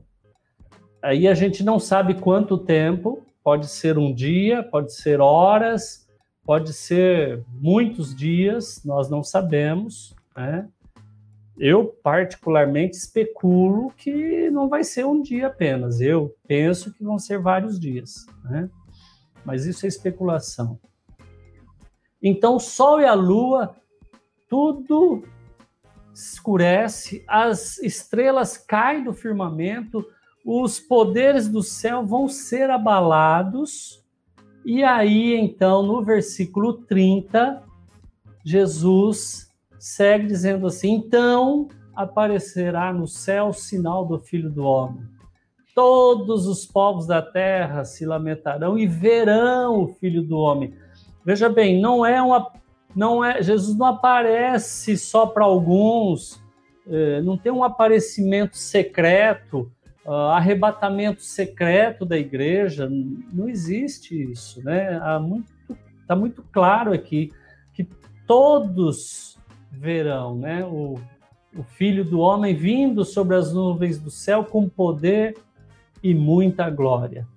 Então, o sol escurece, Jesus aparece e o sol e a lua escurece justamente para que depois todos possam ver a glória, né, de Jesus, né? A luz do Senhor aparecendo no céu, o destaque de agora um novo rei que está tomando posse desse mundo, do, do rei, os reinos do mundo se tornaram de nosso Senhor, né? Essa é a sétima trombeta, né? A gente pensa que a sétima trombeta está falando justamente do aparecimento de Jesus no céu. E o versículo 31, quando Jesus aparece no céu, aí no versículo 31 ele enviará os seus anjos com grande clangor de trombeta, vai ter muita trombeta sendo tocada, muita música. Os quais reunirão seus escolhidos dos quatro ventos, de uma ou outra extremidade dos céus. E na versão dada por Marcos, capítulo 13, ele fala da extremidade da terra até a extremidade dos céus. Justamente porque primeiro acontecerá a ressurreição dos mortos, que estão lá em cima, e eles vão ao encontro de Jesus nos ares e nós, os vivos que ficarmos, seremos arrebatados. Isso daí está lá em 1 Tessalonicenses capítulo 4, versículo 16 em diante, né? Fala que o Senhor mesmo, o Senhor mesmo, né, descerá do céu, né? E os mortos ressuscitarão primeiro. Depois, nós, os vivos, os que ficarmos, seremos arrebatados juntamente com eles entre, nas nuvens, e assim nós vamos estar para sempre com o Senhor. Então, veja, essa é a espinha dorsal que o Senhor nos deu. A igreja vai ser arrebatada. Quando? Depois que Jesus aparecer no céu. Jesus só vai aparecer no céu quando? Depois que o sol e a lua escurecerem. O sol e a lua vão escurecer quando? Quando terminar a grande tribulação. Fala assim: logo em seguida a tribulação daqueles dias, o sol e a lua escurecerá. Então, só quando terminar a grande tribulação. E a grande tribulação vai começar quando? Depois que tiver uma grande guerra associado a grandes sinais no céu. Aí, então, nós temos essa sequência. Eu dei a sequência do modo invertido, uhum. né? Sim. Para ir daqui para lá e de lá para cá. Então, de todos os lados que você vai, não dá para você crer no pré-tribulacionismo. Sim. Gil, e, bom, então, é, obviamente, tem irmãos que já têm essa espinha dorsal muito bem estabelecidas, isso é ótimo. É, no decorrer da conversa, você já foi colocando algumas outras pecinhas aí dentro, né? Encaixando algumas outras peças. É, os irmãos têm algumas perguntas aqui relacionadas a isso, né? Uh, mas, é, de novo, é, mu é muito importante isso que o Gil falou, de nós termos bem estabelecida essa espinha dorsal para que é, todo o resto possa se encaixar, né, Gil? É... Veja que é uma espinha dorsal e é uma espinha dorsal curta. Sim. Porque Jesus, ele deu aquilo que a igreja precisa saber. Sim, sim, sim. Não que as outras coisas a igreja não tenha que saber, não é isso. Mas nós estamos falando de fundamentos. Como, como nós estamos falando de fundamentos, o que a igreja precisa saber é isso daqui. Porque veja bem, Jesus não fala o que acontece depois que a igreja sobe. é? Porque depois que a igreja sobe, Jesus vai enviar a ira dele. E a ira, enquanto a igreja está lá em cima, comemorando as bodas com o cordeiro, com o seu, com o seu noivo, né? Aqui na terra vai ter a ira do cordeiro. Então, coisas terríveis. Então, aqueles flagelos, as sete taças, né? De Apocalipse. E aí são, são a ira do cordeiro, né? E, e também não fala, por exemplo, do milênio. Quando Jesus, é, assim que termina as bodas do cordeiro, Jesus desce, aí tem o Armagedon, Jesus mata todo aquele exército preparado pelo anticristo, né? E aí o anticristo, falso profeta são lançados no lago de fogo. O diabo é preso por mil anos e aí Jesus começa junto com a igreja, a reinar aqui na terra. Então, os reinos do mundo se tornaram de nosso Senhor, do seu Cristo, porque Jesus vai reinar aqui na terra por mil anos. E esse milênio, ele se dá justamente após a igreja subir e descer com Jesus para estabelecer esse milênio. Aqueles que morreram sem Cristo, eles permanecem mortos. Aí tem mil anos de Jesus reinando aqui na Terra. No final desses mil anos, então nós sabemos a história, as nações que estão aqui, elas vão marchar contra Jerusalém para querer batalhar contra Jesus, né? E aí então fogo cai do céu e mata todos e aí vem o juízo, o grande trono branco. E nesse, para esse grande trono branco, tem então a segunda ressurreição. Essa segunda ressurreição, então, é para os ímpios, para os perdidos. Né? Então, Jesus nos fala aquilo que é importante para a igreja, né? Para a igreja subir, é o ápice da igreja, é o casamento com o noivo. Sim. E é justamente o que nós precisamos estar mais atentos, né, Gil? Para estar tá prontos para isso, né? Não adianta nada a gente saber absolutamente tudo sobre o milênio que acontece depois, se agora a gente não está pronto para o tempo que a gente está vivendo, né? Exato. Ótimo. É... Gil, eu ia te perguntar uma coisa aqui, aí daqui a pouco a gente já pode, é, se o alemão não tiver outra pergunta, é, qual, se, a, se, a, gente pode dizer assim, qual é o, uh, uh, qual é ou quais são os principais furos, é, por assim dizer, dessa, de, dessa, é, dessa pregação que foi largamente difundida na igreja por, por muito tempo do pré-tribulacionismo. Né? A gente viu que tem filmes é, mostrando isso, né? Isso que você disse. É, alguém vai no banheiro e volta, a esposa não desapareceu, não está mais aqui, né? É, quais são esses erros? Quais são esses furos e, e, e enfim, os textos que, que, que aclaram esses, esse, essa falta de entendimento, né? Veja bem, essa teoria da, do pré-tribulacionismo, né? Ela não é algo que sempre existiu na vida da igreja, muito pelo contrário.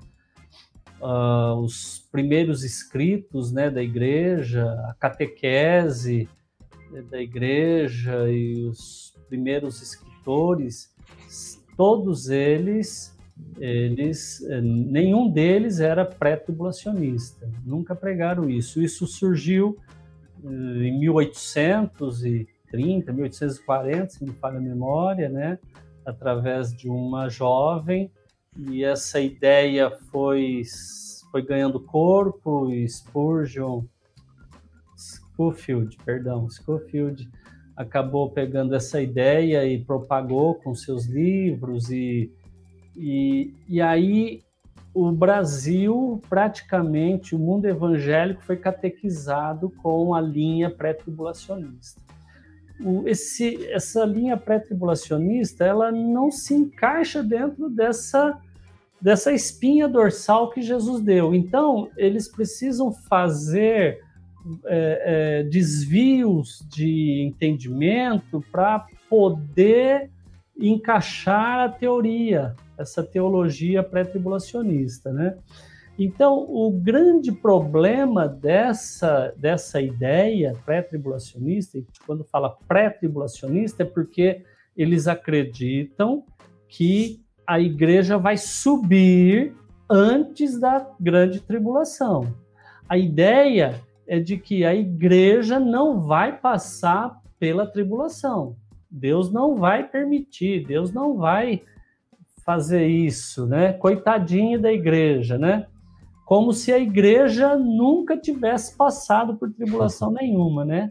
A igreja começou em meios à tribulação, né? Que toda a igreja de Jerusalém foi teve que sair de Jerusalém, foi para outras cidades porque é, começou ali com Estevão sendo morto, né? E, e, e, essa história, a história da igreja, ela é marcada por perseguições. Você vê em Roma, né? Os cristãos eram jogados aos leões, eram queimados vivos. Hoje, hoje, muitos e muitos cristãos estão morrendo, estão sendo degolados, né, decapitados, estão sendo queimados, principalmente pelos islamitas, né, no, nos países muçulmanos. Então, porque eles lá, neste tempo, podem sofrer e nós aqui no Brasil não podemos sofrer? É uma incoerência. Então, o grande problema dessa teologia, dessa teoria, é que ela não prepara a igreja para o sofrimento. Sim. A palavra fala em 2 Tessalonicenses 2, é, até eu vou ler para vocês, lá em Tessalonicenses 2, versículo 1 e 3, fala assim: Ora, quanto à vinda de nosso Senhor Jesus Cristo e a nossa reunião com Ele, rogamos, irmãos, que não vos movais facilmente do vosso modo de pensar, nem vos perturbeis, quer por espírito, espírito quer por palavra, quer por epístola, como é, enviada de nós, como se o dia do Senhor estivesse já perto ou já chegado. Ninguém de modo algum vos engane, porque isto é, não sucederá, não acontecerá sem que primeiro venha a apostasia e seja revelado o homem da iniquidade, o filho da perdição. Então, para que haja a nossa reunião com o Senhor, a vinda do Senhor e a nossa reunião com Ele, primeiro tem que acontecer a apostasia e seja revelado o homem da iniquidade. Eu penso que a apostasia vai acontecer justamente pelo aparecimento do homem da iniquidade, pelo anticristo. Porque a igreja, de uma forma geral, os pré-tribulacionistas, eles não esperam sofrimento. Eles não esperam estar aqui quando o anticristo se levantar. Então, quando esse líder mundial se levantar dando a eles condições de comprar, de vender, apenas aceitando um sinal e, e aí eles vão eles vão realmente se entregar porque eles não esperam o sofrimento. Eles acham que que Jesus é o servo da igreja e que Jesus tem que fazer tudo aquilo que eu quero e que eu preciso. E, e, e não o contrário. Não é eu fazer o que Jesus quer. Não é eu sofrer por Jesus. Mas Jesus é que tem que dar um jeito de fazer aquilo que eu estou precisando, né? Então, penso que o grande problema dessa, dessa forma de crer que a igreja não vai passar por, por tribulação não vai preparar os irmãos para o sofrimento. E a hora que o sofrimento chegar, eles não vão querer sofrer, eles vão. Por isso a apostasia. Apostasia é abandono da fé. Né? Sim. Então, isso tem a ver. Isso também pode... tem a ver, Gil, com, com essa operação do engano, né? Do erro, né? É, desse falso um evangelho que é focado nessa vida, né? Das bênçãos de Deus aqui na Terra, de você não não passar por sofrimento, por, por nada nesse sentido. E é, acho que o João lembrou da última vez que uma leitura, algum, algum escritor que eu não me recordo, disse que a leitura simples do Novo Testamento já desconstrói, desmonta essa ideia. Né? Sim, com certeza. E interessante que existem inúmeras passagens falando da igreja sendo perseguida pelo anticristo. Se, se você pegar Apocalipse é, 13, versículo 7, é muito claro, ele fala assim, ó, foi-lhe dado também que pelejasse contra os santos e os vencesse. Que santos? se os santos já subiram.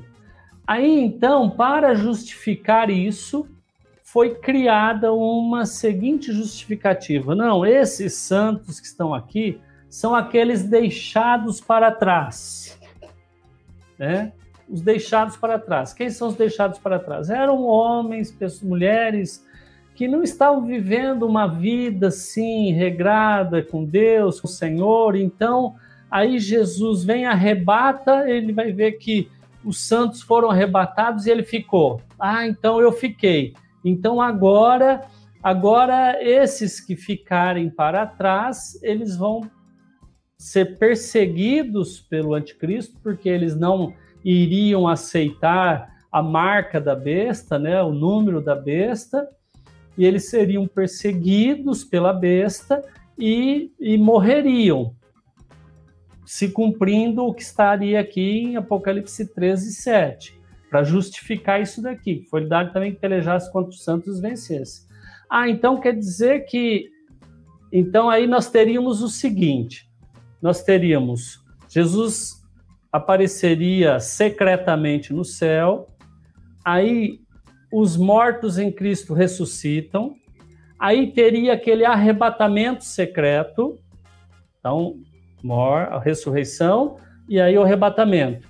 Aí depois do arrebatamento, outra leva de santos iria morrer e iria ressuscitar para estar com Cristo. Isso, essa teoria, ela contraria textualmente 1 Tessalonicenses 4. Sim. Paulo parece que sabia que isso ia acontecer no fim dos tempos, e ele diz assim, ó, 1 Tessalonicenses 4, versículo 15, fala assim: Ora, ainda vos declaramos por palavra do Senhor isto: nós, os vivos, os que ficarmos até a vinda do Senhor, de modo algum precederemos que, os que dormem. Quer dizer, nós não vamos antes dos que dormem.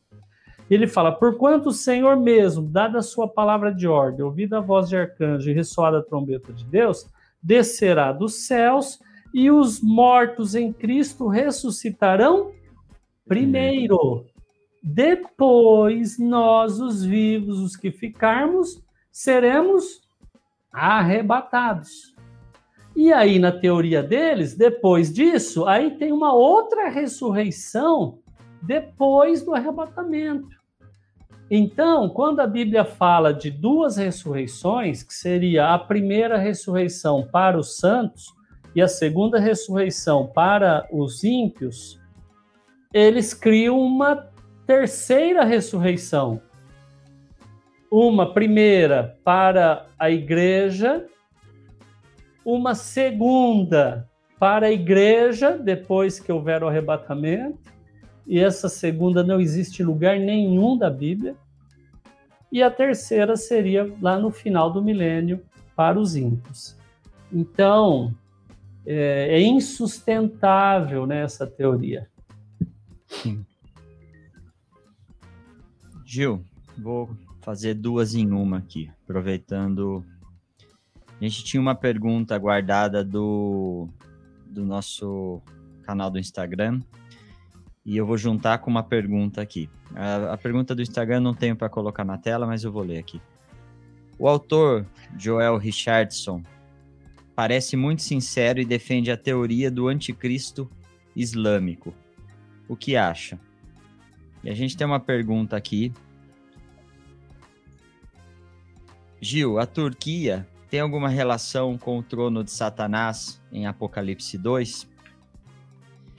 E acho que, Gia, se você quiser completar um pouco essas duas com, com o que você tinha me adiantado, acho que acho que a gente entra nesse, nessa polarização do mundo aí. É, exato. É, a gente vê, Gil, essa. E aí, falando de um pouco, não é o tema aqui, né, no, no sentido de falar de, de geopolítica, desse, desse, tipo de coisa, mas óbvio que as coisas estão amarradas, né? A gente vê o, o islamismo avançando na Europa há tempos, né? E, enfim, ganhando corpo. É, avançando e obviamente a gente vê a, muitos irmãos, a, grande parte da igreja é perseguida em países islâmicos, né? E a gente tem o contraponto do lado de cá, que nós podemos dizer, né, no, no Ocidente, que é o avanço dessa pauta é, anti-Deus, né, anticristo, né, é, no aspecto de desconstruir é, a família, enfim, é, há um choque entre essas duas realidades, né, entre essa cultura do, do lado de cá, né, que é a liberação, é, a falta de, de, essa liberdade excessiva que desconsidera Deus e o homem é o que quiser ser, e do outro lado é, uma, um avanço do islamismo, né, do, do, do, mundo muçulmano que tem uma postura muito radical, muitos, é, na maioria dos casos, e a igreja sendo é, muito perseguida por esses países, né? Eu queria que você come... aproveitar você aqui. É, é, muito mais um pensamento, uma, um pensamento meu, olhando para essa situação toda. E se você puder comentar, fica à vontade aí, tentando emendar com essas duas perguntas.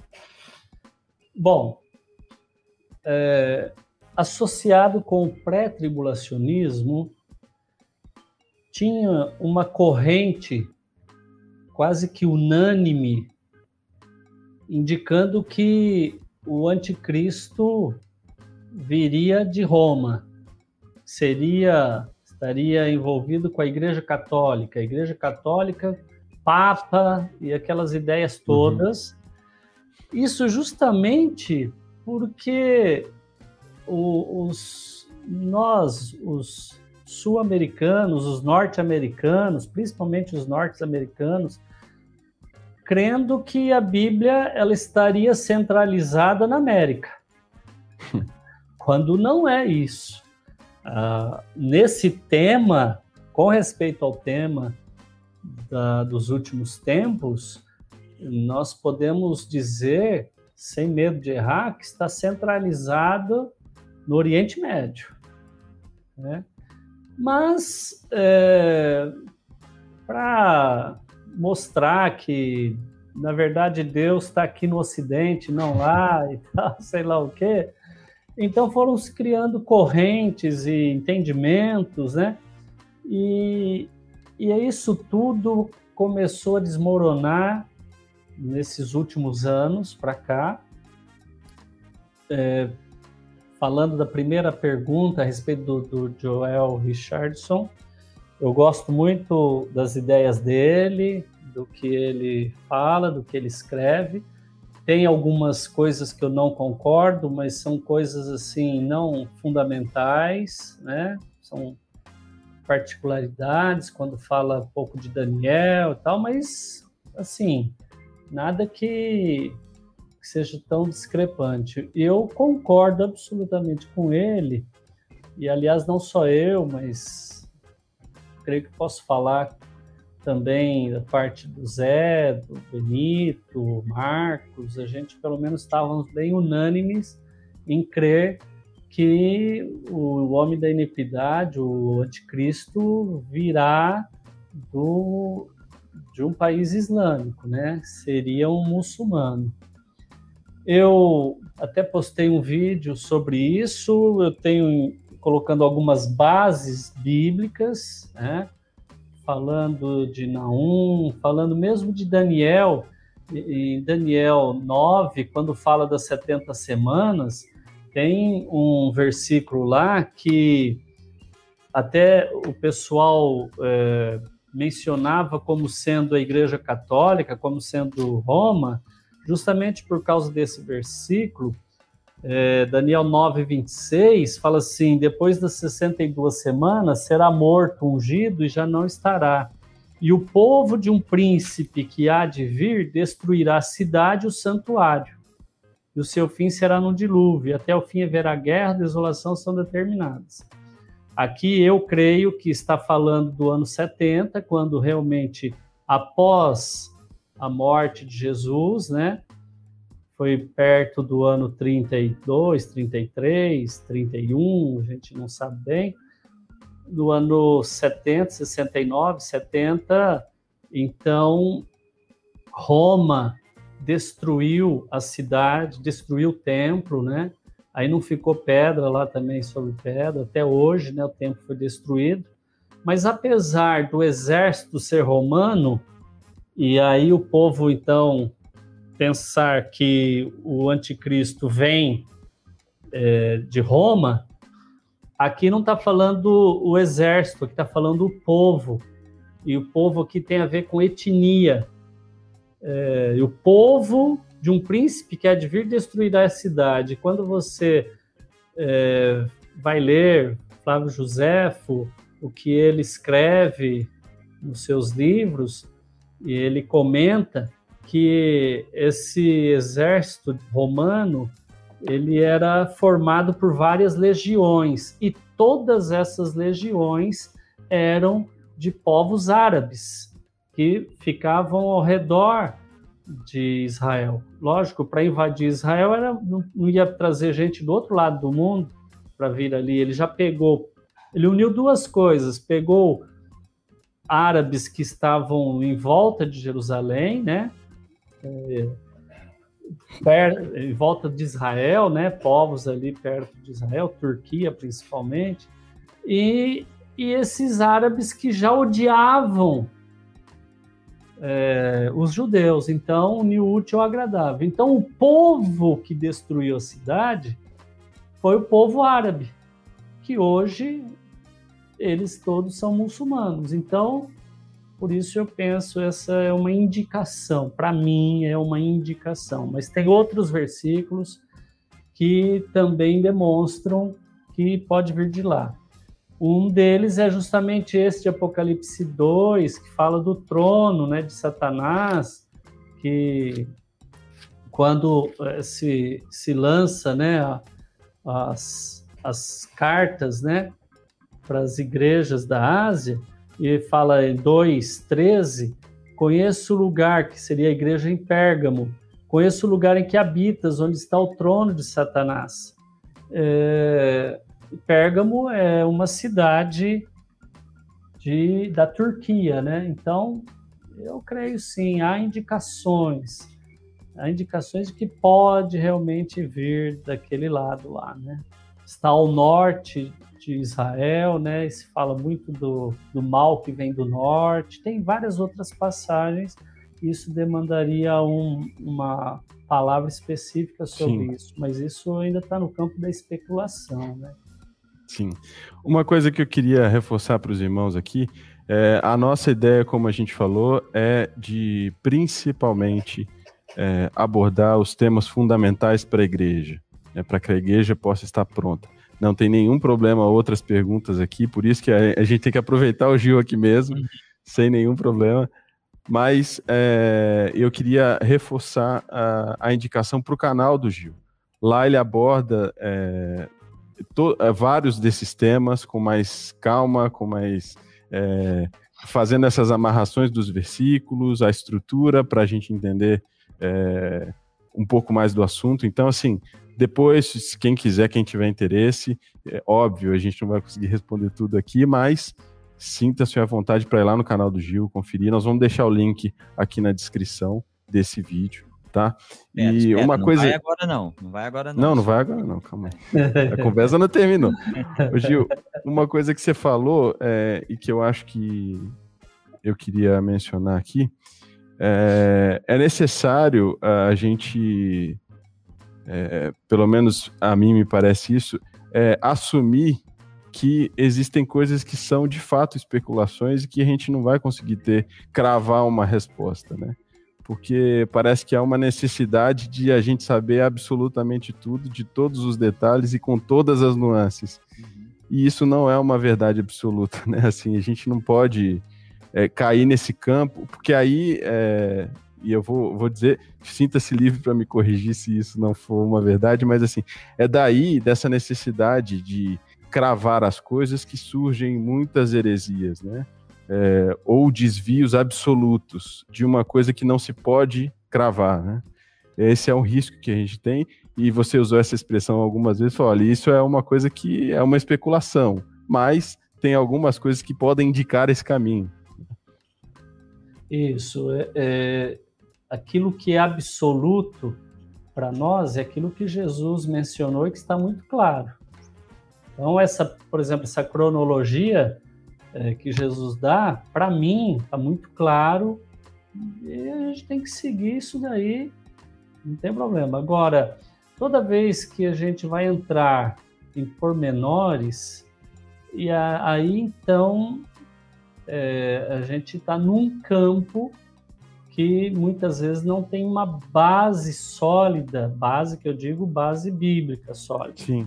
Então, a gente às vezes tem, olha, eu penso que esses versículos estão falando a respeito disso, mas aí a gente sempre coloca, né? Olha, eu acredito, mas não estou cravando, né? Agora há uma indicação, até que alguém venha e nos dê uma clareza.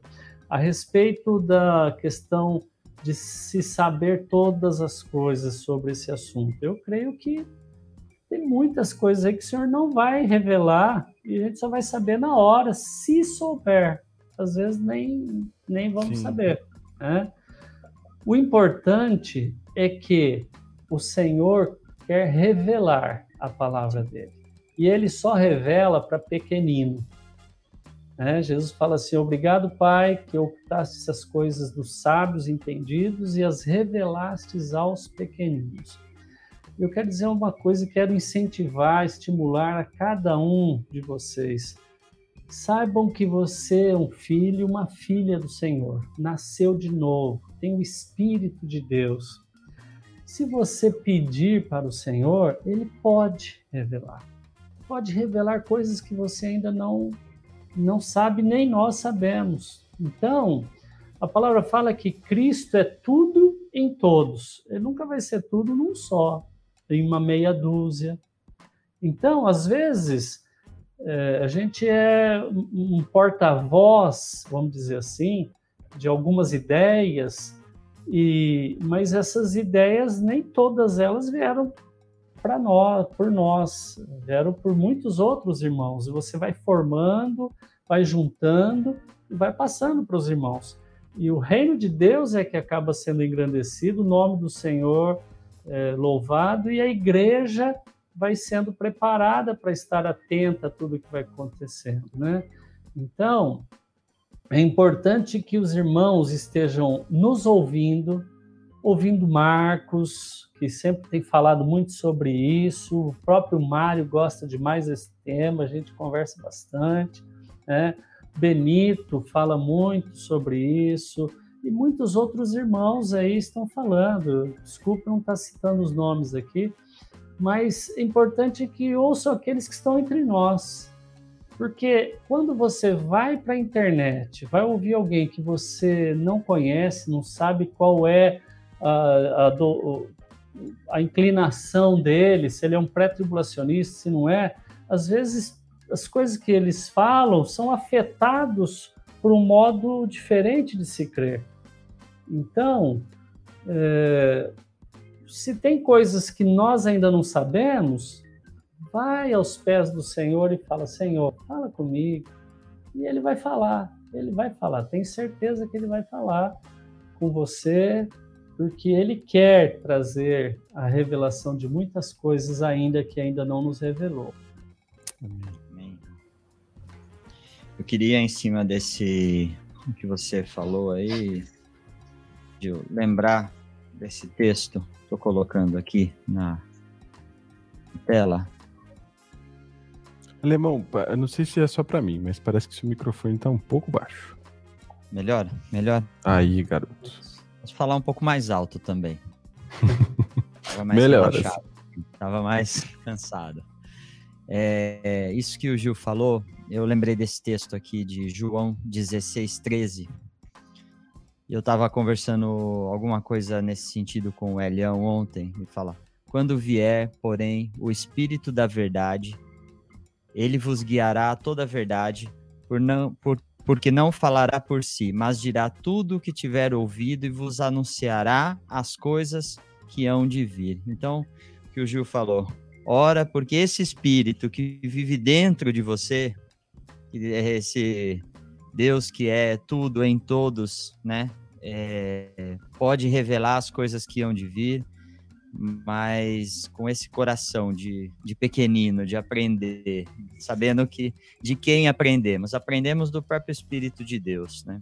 O Gil não fala aqui por ele mesmo, fala, fala, acreditamos, fala da parte do Senhor para nós, para nos instruir, para que o Espírito de Deus continue falando essas coisas e nos faça aprender, nos faça recordar e nos faça praticar estas coisas.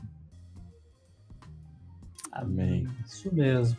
Olha, se o Senhor trouxe revelação de várias coisas para mim, então qualquer pessoa pode receber. Porque... é. Às vezes pessoas associam receber revelação com o fato de você entender já o assunto. Ah, mas você fica mais fácil, não tem nada a ver uma coisa com outra a palavra ela é revelada. Se ela é revelada, não tem ah, aí ah, o louvor é de quem está dando a revelação, uhum, nem de quem está recebendo. é? Então, para receber só depende desse coração aí. E ó, lógico, bater, né? Bater na tecla, né? Eu fiquei uns três, quatro anos falando para o Senhor, Senhor, quem é que detém o anticristo, Senhor? Quem é que tem que ser afastado? Até um dia que ele falou comigo. Amém. Gil, eu vou emendar uma pergunta aqui minha nesse assunto que você disse. Eu vou roubar a pergunta que o alemão faz sempre. é... Nesse tempo. A última. Aí, pronto, vamos trocar. Nesse tempo, é, você falou de uma coisa aí que, para mim, fica sempre na minha mente. Uma coisa, de, uma coisa diante de Deus que você colocou três anos. E a gente vive numa, numa loucura, um frenesi de informação, de, de, de barulho, de, de gente falando um monte de coisa, vídeo para todo lado e. Imediatismo. É, imediatismo, é isso. É, Deus tem que responder assim: é, porque eu, eu, eu, acabei de orar de manhã, então Deus tem que me responder agora à tarde, porque, né? É, e, e, eu queria que, que você dividisse um pouquinho dessa experiência com a gente, assim, ou um conselho também, né? Assim, é, Deus não, não há, Deus não, não age desse jeito, né? Assim, a gente vê lá quanto tempo o povo precisou esperar para uma resposta do Senhor vir. E, e talvez Deus queira tratar muito mais a nossa inquietude e ansiedade do que. É, porque Ele pode revelar no momento que Ele desejar, né?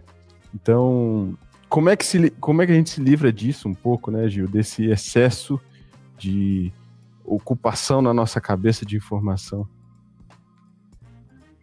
É, é eu penso que é, um pouco está ligado à questão, às vezes, de, de ansiedade pessoal, né? De querer que, de querer antecipar algo para que ainda não aconteceu e, e para que aconteça logo, para que é uma expectativa, não é bem uma expectativa, é mais do que uma expectativa, né? Que as coisas aconteçam e, e diante de tantas informações equivocadas, as pessoas acham que, eh, por exemplo, Jesus pode vir daqui três anos, né? E, e se você pega essa sequência que Jesus nos dá, você vai ver que três anos não vai dar para ele vir, a não ser que você morra. E aí ele voltou para você, né? Ele veio para você, mas estou dizendo esse aparecimento no céu e tal. Então, às vezes as desinformações nos levam à ansiedade, a ficar ansioso, a querer antecipar as coisas e tal. Isso também é um trabalho do inimigo. É, eu dei uma palavra há um ano e meio atrás, mais ou menos, falando vivendo um dia de cada vez. É, a palavra fala que o futuro, o amanhã, pertence ao Senhor. E que nós temos que deixar para trás as coisas que já passaram. E, nós, uhum. e a palavra fala que hoje é o dia que fez o Senhor. E nós temos que viver o hoje. Então, que muita, o que acontece com muitas pessoas? Elas começam a viver em função do que vai acontecer e não vive hoje. Ai, gente, ai, agora essa. Nossa, vai ter a guerra, vai ter a pandemia, então o que, que nós vamos fazer? Porque agora eu não vou poder nem sair de casa, mas ainda nem começou. E a pessoa já está vivendo no dia de amanhã, e a palavra fala: basta cada dia o seu mal. E, e, nós temos que viver o dia de hoje. O que, que o Senhor quer para mim hoje? Não importa se Jesus vai voltar, se o anticristo vai se levantar daqui três anos, daqui dois anos, um mês. Uh, o... Não, não importa. Eu quero o que, o que Deus quer de mim hoje, para viver o hoje. Né?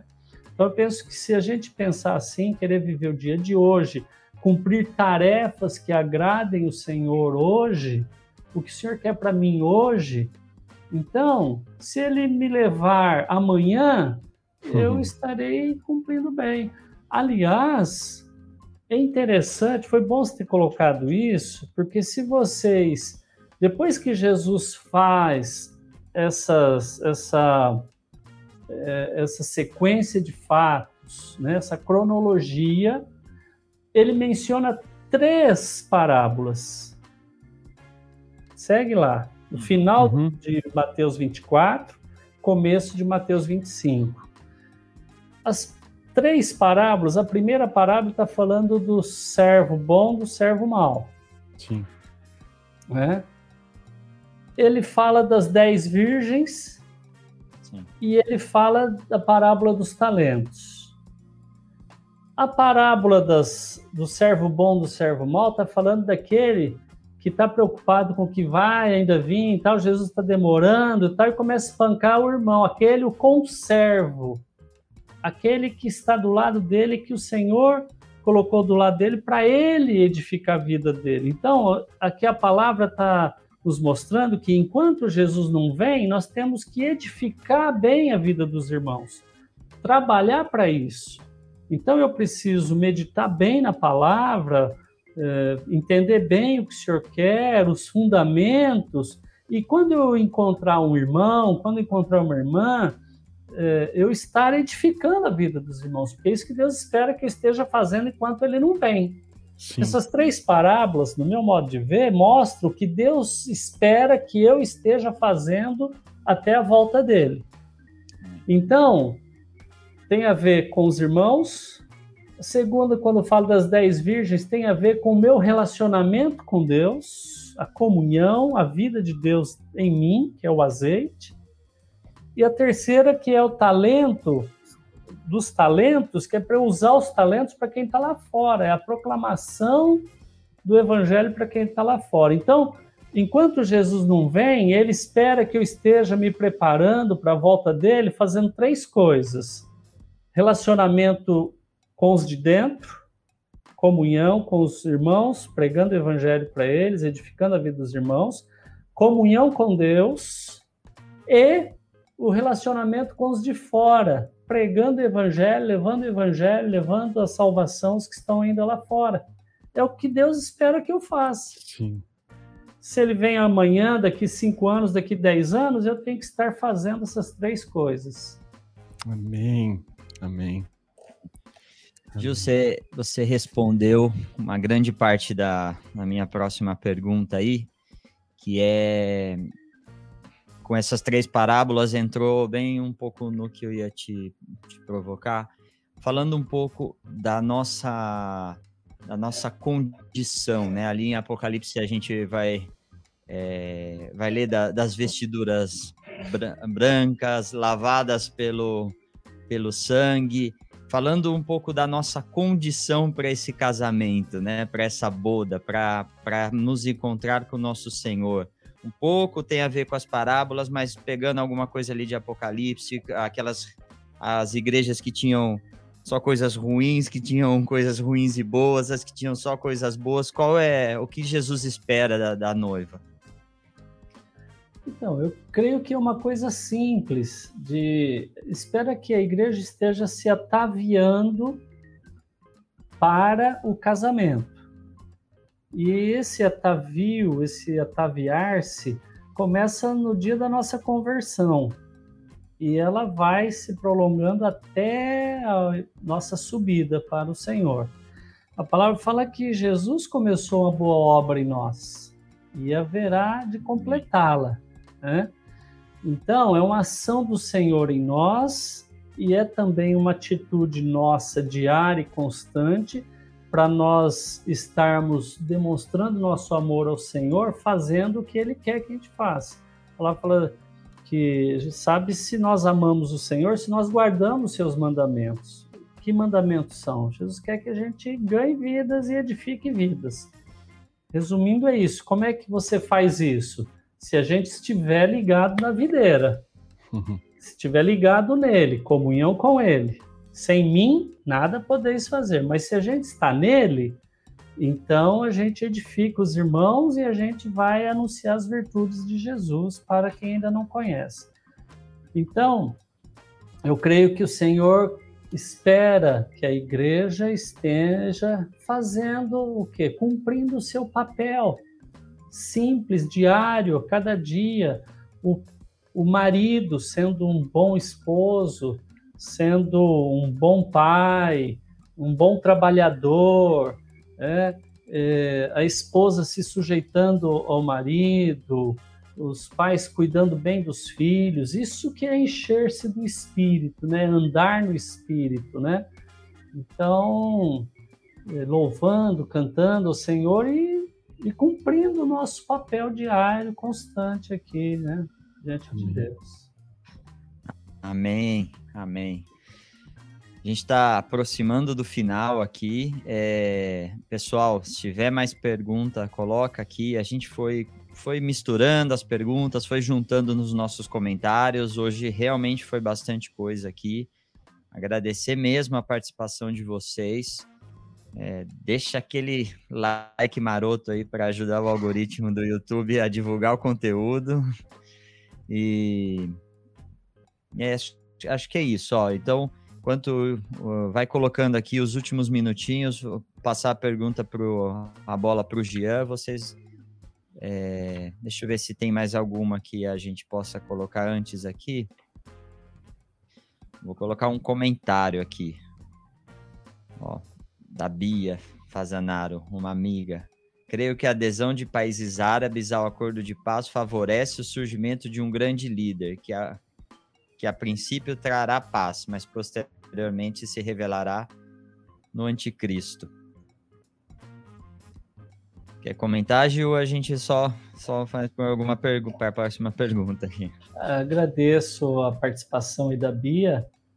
É, eu não eu não vejo na Bíblia paz nesses últimos nessa última semana, né? Alguns é, têm uma interpretação e é uma teoria muito forte, né, a respeito de quando houver, quando estiverem falando paz, segurança, haverá repentina destruição, e ali está falando da ira do cordeiro, especificamente, né, lá em 1 Tessalonicenses 5. Então, essa paz no final, antes de vir a ira, é no final da última semana. Então, não tem a ver com o começo, com o antes do anticristo se levantar, né? Eu tenho uma explicação para isso, mas agora a gente uhum. demandaria tempo. É, vamos por uma pergunta do Cássio, né, Gia? É, pra, só é, para não, não fugir da protocolo. Texto de Mateus 24, 12 pertence aos dias de hoje? Você tem eu aí. Penso, é... Eu penso que estaria mais ligado a hoje, sim, antes da grande tribulação né? Porque, se não me falha a memória, está falando aí de. Deixa eu pegar aqui para a gente ler o versículo, para não falar bobeira, né? No 12 fala assim: por se multiplicar a iniquidade, o amor se esfriará de quase todos. E no 11 também, levantar-se-ão muitos falsos profetas e enganarão a muitos. Isso com certeza é antes da grande tribulação. Né? Boa. Então, só, deixa eu achar uma última aqui. Que, uh... Essa antepenúltima, Gia? Isso. Tá, vai. Gostaria que ele falasse sobre o julgamento. Sobre o julgamento é, o juiz talvez esteja falando, não sei, não, não sei a pergunta, se está falando do, do trono branco. Talvez seja isso, não sei. É, Jesus fala muito sobre julgamento quando ele separa do lado direito as ovelhas, esquerda os cabritos e é, é é importante a gente, quando a gente lê as profecias, a interpretação das profecias tem uma coisa que nós chamamos de efeito montanha, que é, é como se nós tivéssemos duas, três montanhas, certo? E a pessoa está lá em cima de uma montanha vendo o que está acontecendo nos picos das outras montanhas mas ela não vê o que está acontecendo lá embaixo. Então, quando Jesus fala assim, ó, e, e ele separará as ovelhas dos cabritos e dirá às ovelhas, se estiverem à direita, vinde benditos de meu Pai. Isso acontece quando? Quando Jesus aparece no céu, tem a ressurreição dos mortos, o arrebatamento. E ele dirá aos que estão à sua esquerda: Apartai-vos de mim, malditos, para o fogo eterno. Isso só vai acontecer depois de mil anos, porque entre a primeira ressurreição e a segunda ressurreição tem o milênio que Jesus passa aqui na Terra. Então tem mil anos e tem várias profecias que são assim, que uma parte delas se cumpre num tempo e a outra parte vai se cumprir lá depois de mil, dois mil anos, por exemplo, né? Uma outra profecia é quando está falando lá, eis derramarei do meu espírito sobre toda a carne, os velhos terão sonhos, os profetizarão, papapá, e ele segue com essa profecia e ali fala do fim dos tempos, hum. justamente, né, do, da, do tempo da ira e tal. Então, tem dois mil anos de diferença, uma parte da profecia e da outra. E é assim também, o juízo, o julgamento, o julgamento se dá quando Jesus vem, quando ele aparece no céu, todos os santos que morreram em Cristo, que morreram, ressuscitarão. Os que estiverem vivos aqui serão arrebatados e estarão com Jesus para sempre. Tá? Aí não tem mais encerra-se. Agora, quem não participar dessa primeira ressurreição nem do arrebatamento, aí tá lascado. Porque aí é lago de fogo, né? A palavra fala lá que todo aquele que não foi achado escrito no livro da vida foi lançado no lago de fogo. Então, é, condenação, né? Então, Jesus sempre fez essa separação. Ó, quem é, tem o joio e tem o trigo. O trigo ele recolhe para o celeiro dele, o joio vai para o fogo. Então, Sim. o julgamento é esse. Agora, como Deus vai julgar, é só ele que julga, né? Ó, vou, vou botar mais um comentário, a última pergunta mesmo, e aí a gente termina. Ó, o José Rocha. Muito bom, irmãos. Se conseguirmos ter na nossa mente a espinha dorsal, já ficaremos bem alertas contra as muitas teorias e armadilhas que nos amém, trazem confusão. Amém, José. É isso aí. Rocha lá de Três Lagoas. Meu Olha amigo. É, pode ser num comentário breve, se for possível, Gil, essa pergunta do Rafael Fernando aqui. Ó. É, que ele colocou duas vezes aí. Como... Isso. Sobre as duas testemunhas, o Apocalipse 11 fala que são as duas oliveiras. Romanos 11 usa as oliveiras para falar da casa de Israel e a igreja. Acha que as duas testemunhas podem representar a igreja e Israel? Eu não creio assim. Essa é uma teoria que alguns levantam para, é, sei lá, de certa forma, não sei se a palavra certa é desmistificar ou mistificar esses termos, eu penso que são duas pessoas, porque fala que elas vão ser mortas, elas vão morrer, vão ficar três dias com os corpos expostos na praça pública, e depois de três dias um fôlego de vida vem, ela sobe para o pai. Então, são duas oliveiras, está é, muito relacionado lá no Velho Testamento, também fala dessas oliveiras, né, que são duas pessoas, vamos dizer assim, que estão assim, reservadas, preparadas pelo Senhor, separadas pelo Senhor para essa finalidade do, nos últimos dias, né? E fala que elas lançam pragas, lançam flagelos, flagelos, fala. Lá em Apocalipse 11, quando fala das duas testemunhas. Então, eu não vejo Israel, a igreja lançando flagelos, afligindo, a ponto de. Então, aí no fim eles vão morrer, a igreja vai morrer e Israel vai morrer. E Sim. aí o povo vai fazer festa, vai trocar presentes. É, não vejo assim, Ótimo. não. Ó, gente, nós não vamos prender mais o Gil, não, tá?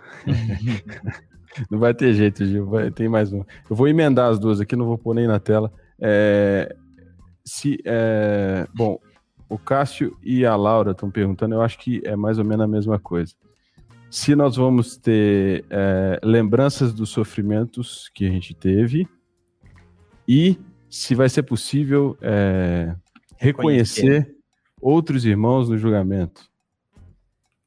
É, eu quero. É, Isaías 65.